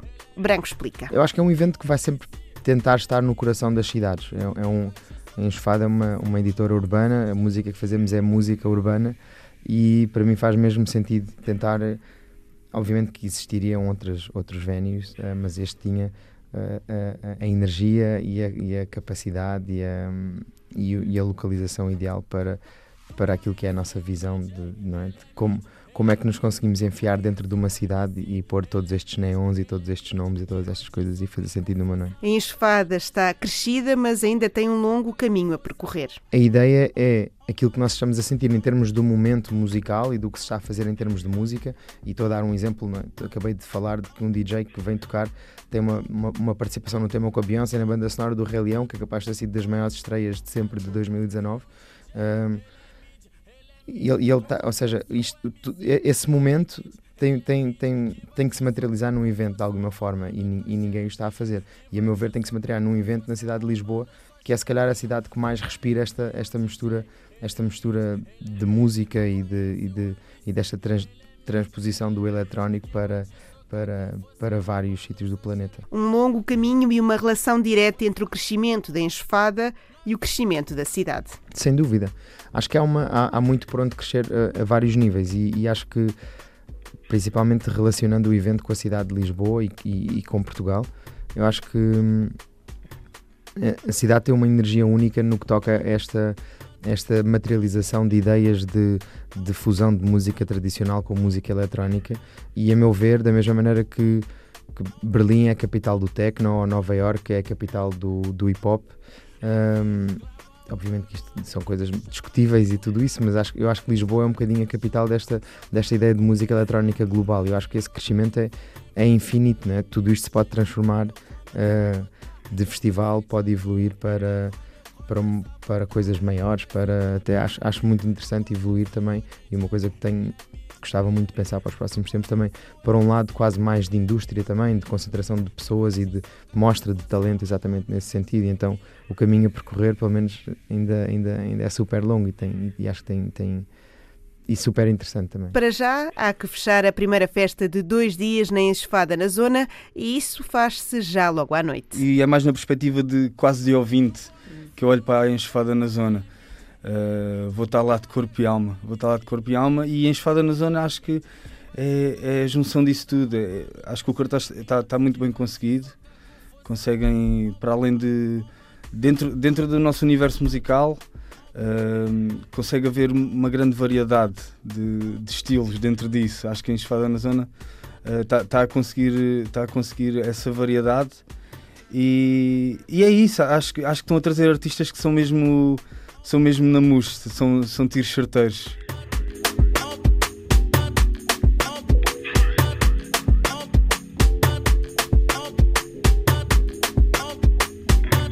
Branco e Progressivo, dois dos que fazem a segunda e última noite de enxofada na zona no Capitólio, em Lisboa. Além deles, atuam ainda DJ Lag, Sansai e Doutorado Pro. A Antena 3 divulga o que é de domínio público. E é agora a altura de conhecermos eh, uma espécie de projeto perdido da música portuguesa dos anos 80.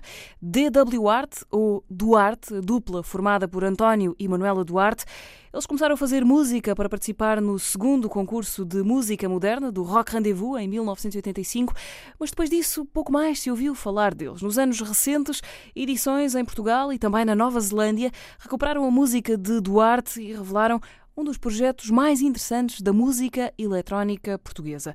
Há uma semana, a Isilda Sanches apresentou uma sessão pública de conversa com Duarte e leva-nos agora por uma viagem ao longo dessas muitas histórias e ligações. Primeiro foram DW Art, depois só Duarte, de resto o nome que ainda usam. António Duarte e Manuela Duarte fundaram os DW Art em meados dos anos 80 sob impulso de Jorge Lima Barreto dos Telecto. DW Art participaram no segundo concurso de música moderna do Rock Rendezvous em 1985. Ao que parece, a sua passagem pelo concurso foi bastante polémica.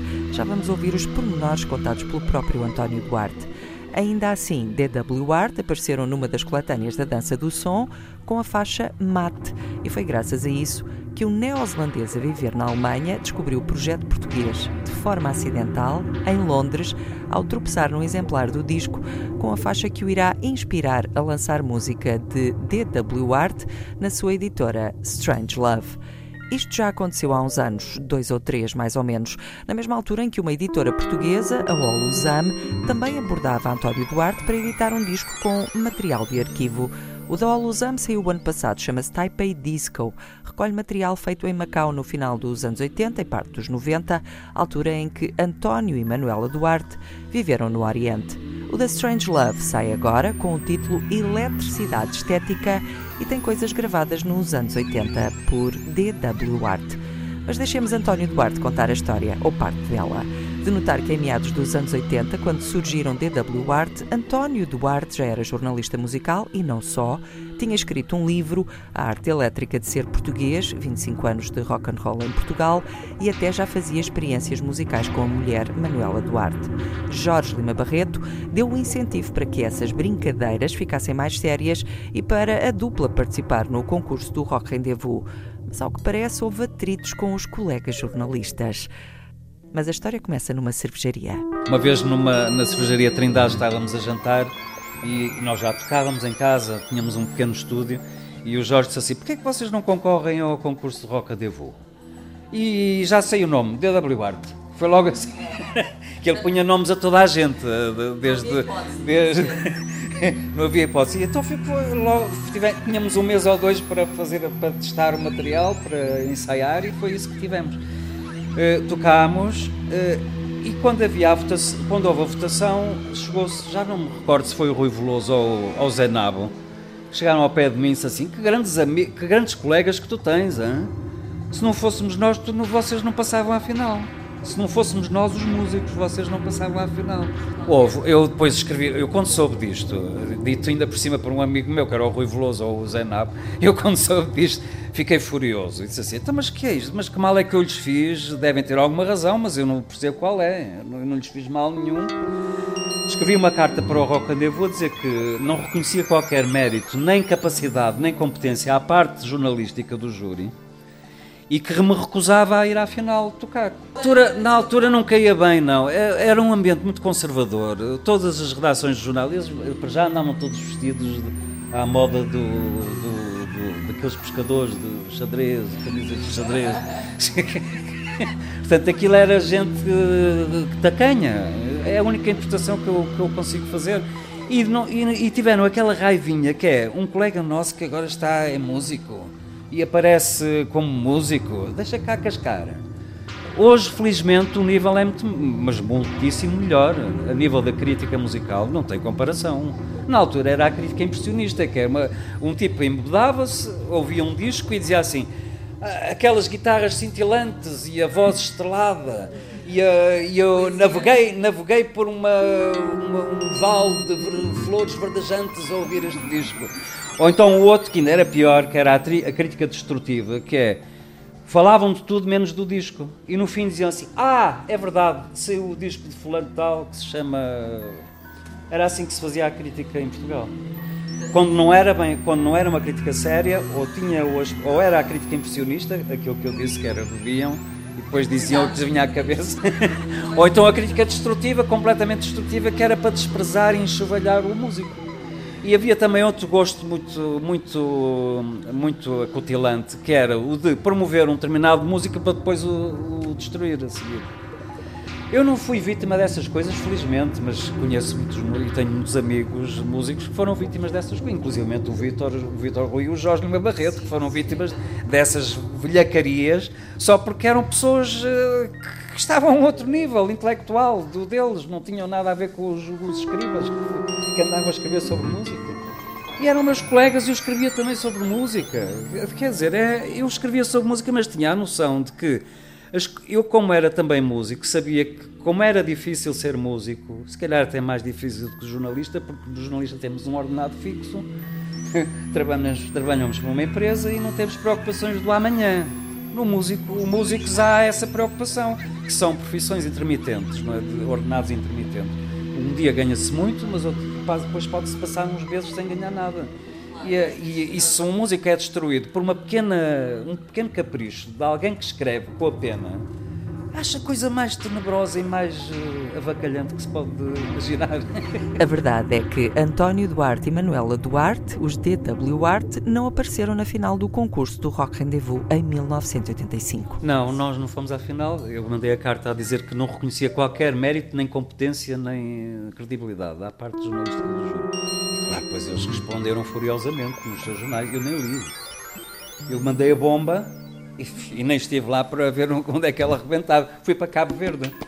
Mensagem, para nem estar cá para ouvir, nem para ouvir reações, nem nada. Fui para Cabo Verde. Em Cabo Verde, António e Manuela Duarte reforçaram as ligações que já tinham à música africana e que aparecem, por exemplo, em Red Mambo, uma faixa de Taipei Disco em que participam alguns músicos dos Tubarões mas as gravações foram feitas em Macau, a quando de uma visita da banda cabo-verdiana.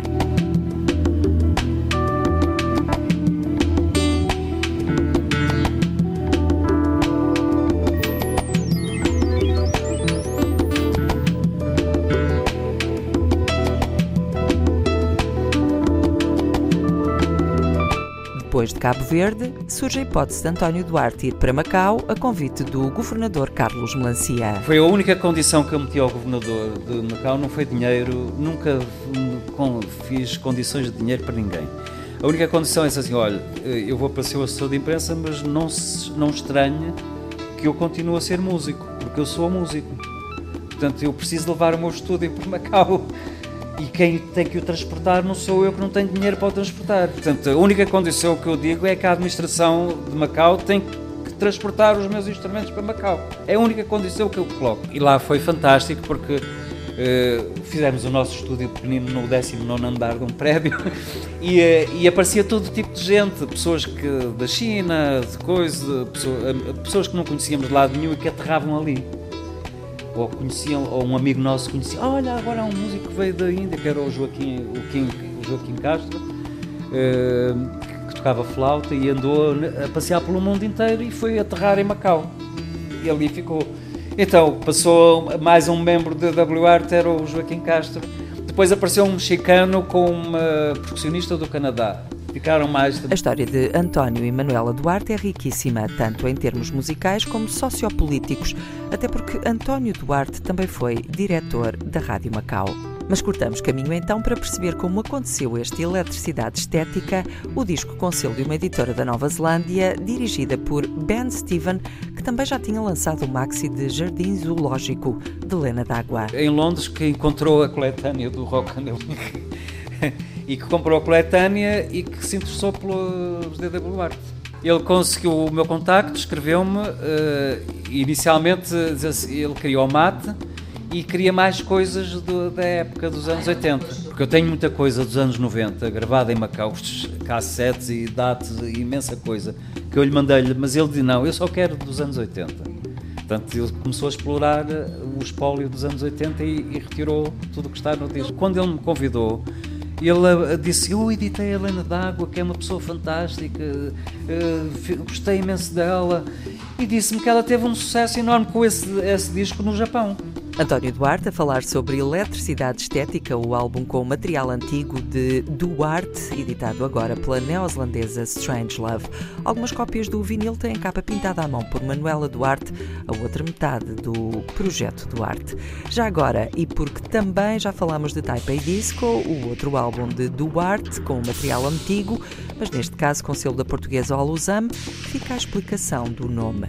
Era uma discoteca que havia em Cantão e que nós íamos às vezes, até que a nossa filha era pequenina e já entrava, porque lá deixavam entrar uh, adolescentes e crianças nas discotecas. e era tudo muito ingênuo, era muito, não havia, acho que o Ocidente manchou a China da, da sua maldade. Mas é verdade, a China, quando nós fomos para a China, era tudo tão puro, tão ingênuo. Duarte escreve-se D-W-A-R-T. Já se leu D-W-Art, agora é mesmo Duarte. Projeto português dos anos 80 no centro das atenções nacionais e internacionais. É a principal arritmia dentro da categoria e será a única de que iremos falar, pois apresentam um tremor em vão ao nódulo auriculoventricular, a arritmia dentro da categoria dos ritmos absolutamente irregulares, são auricular, é a principal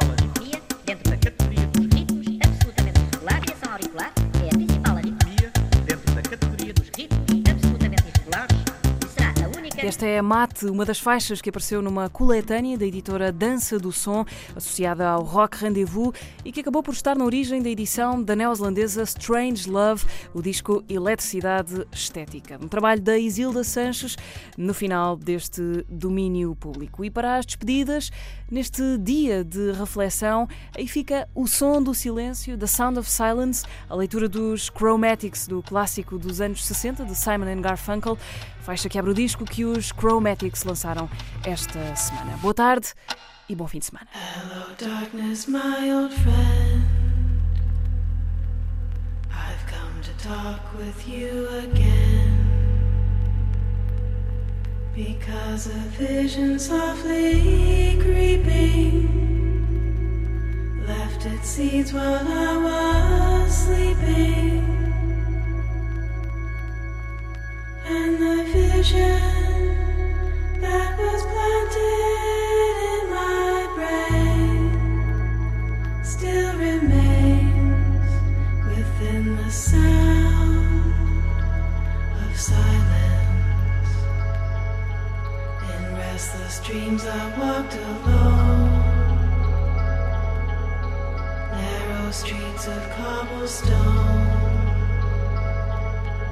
Beneath the halo of a street lamp, I turn my collar to the cold and damp.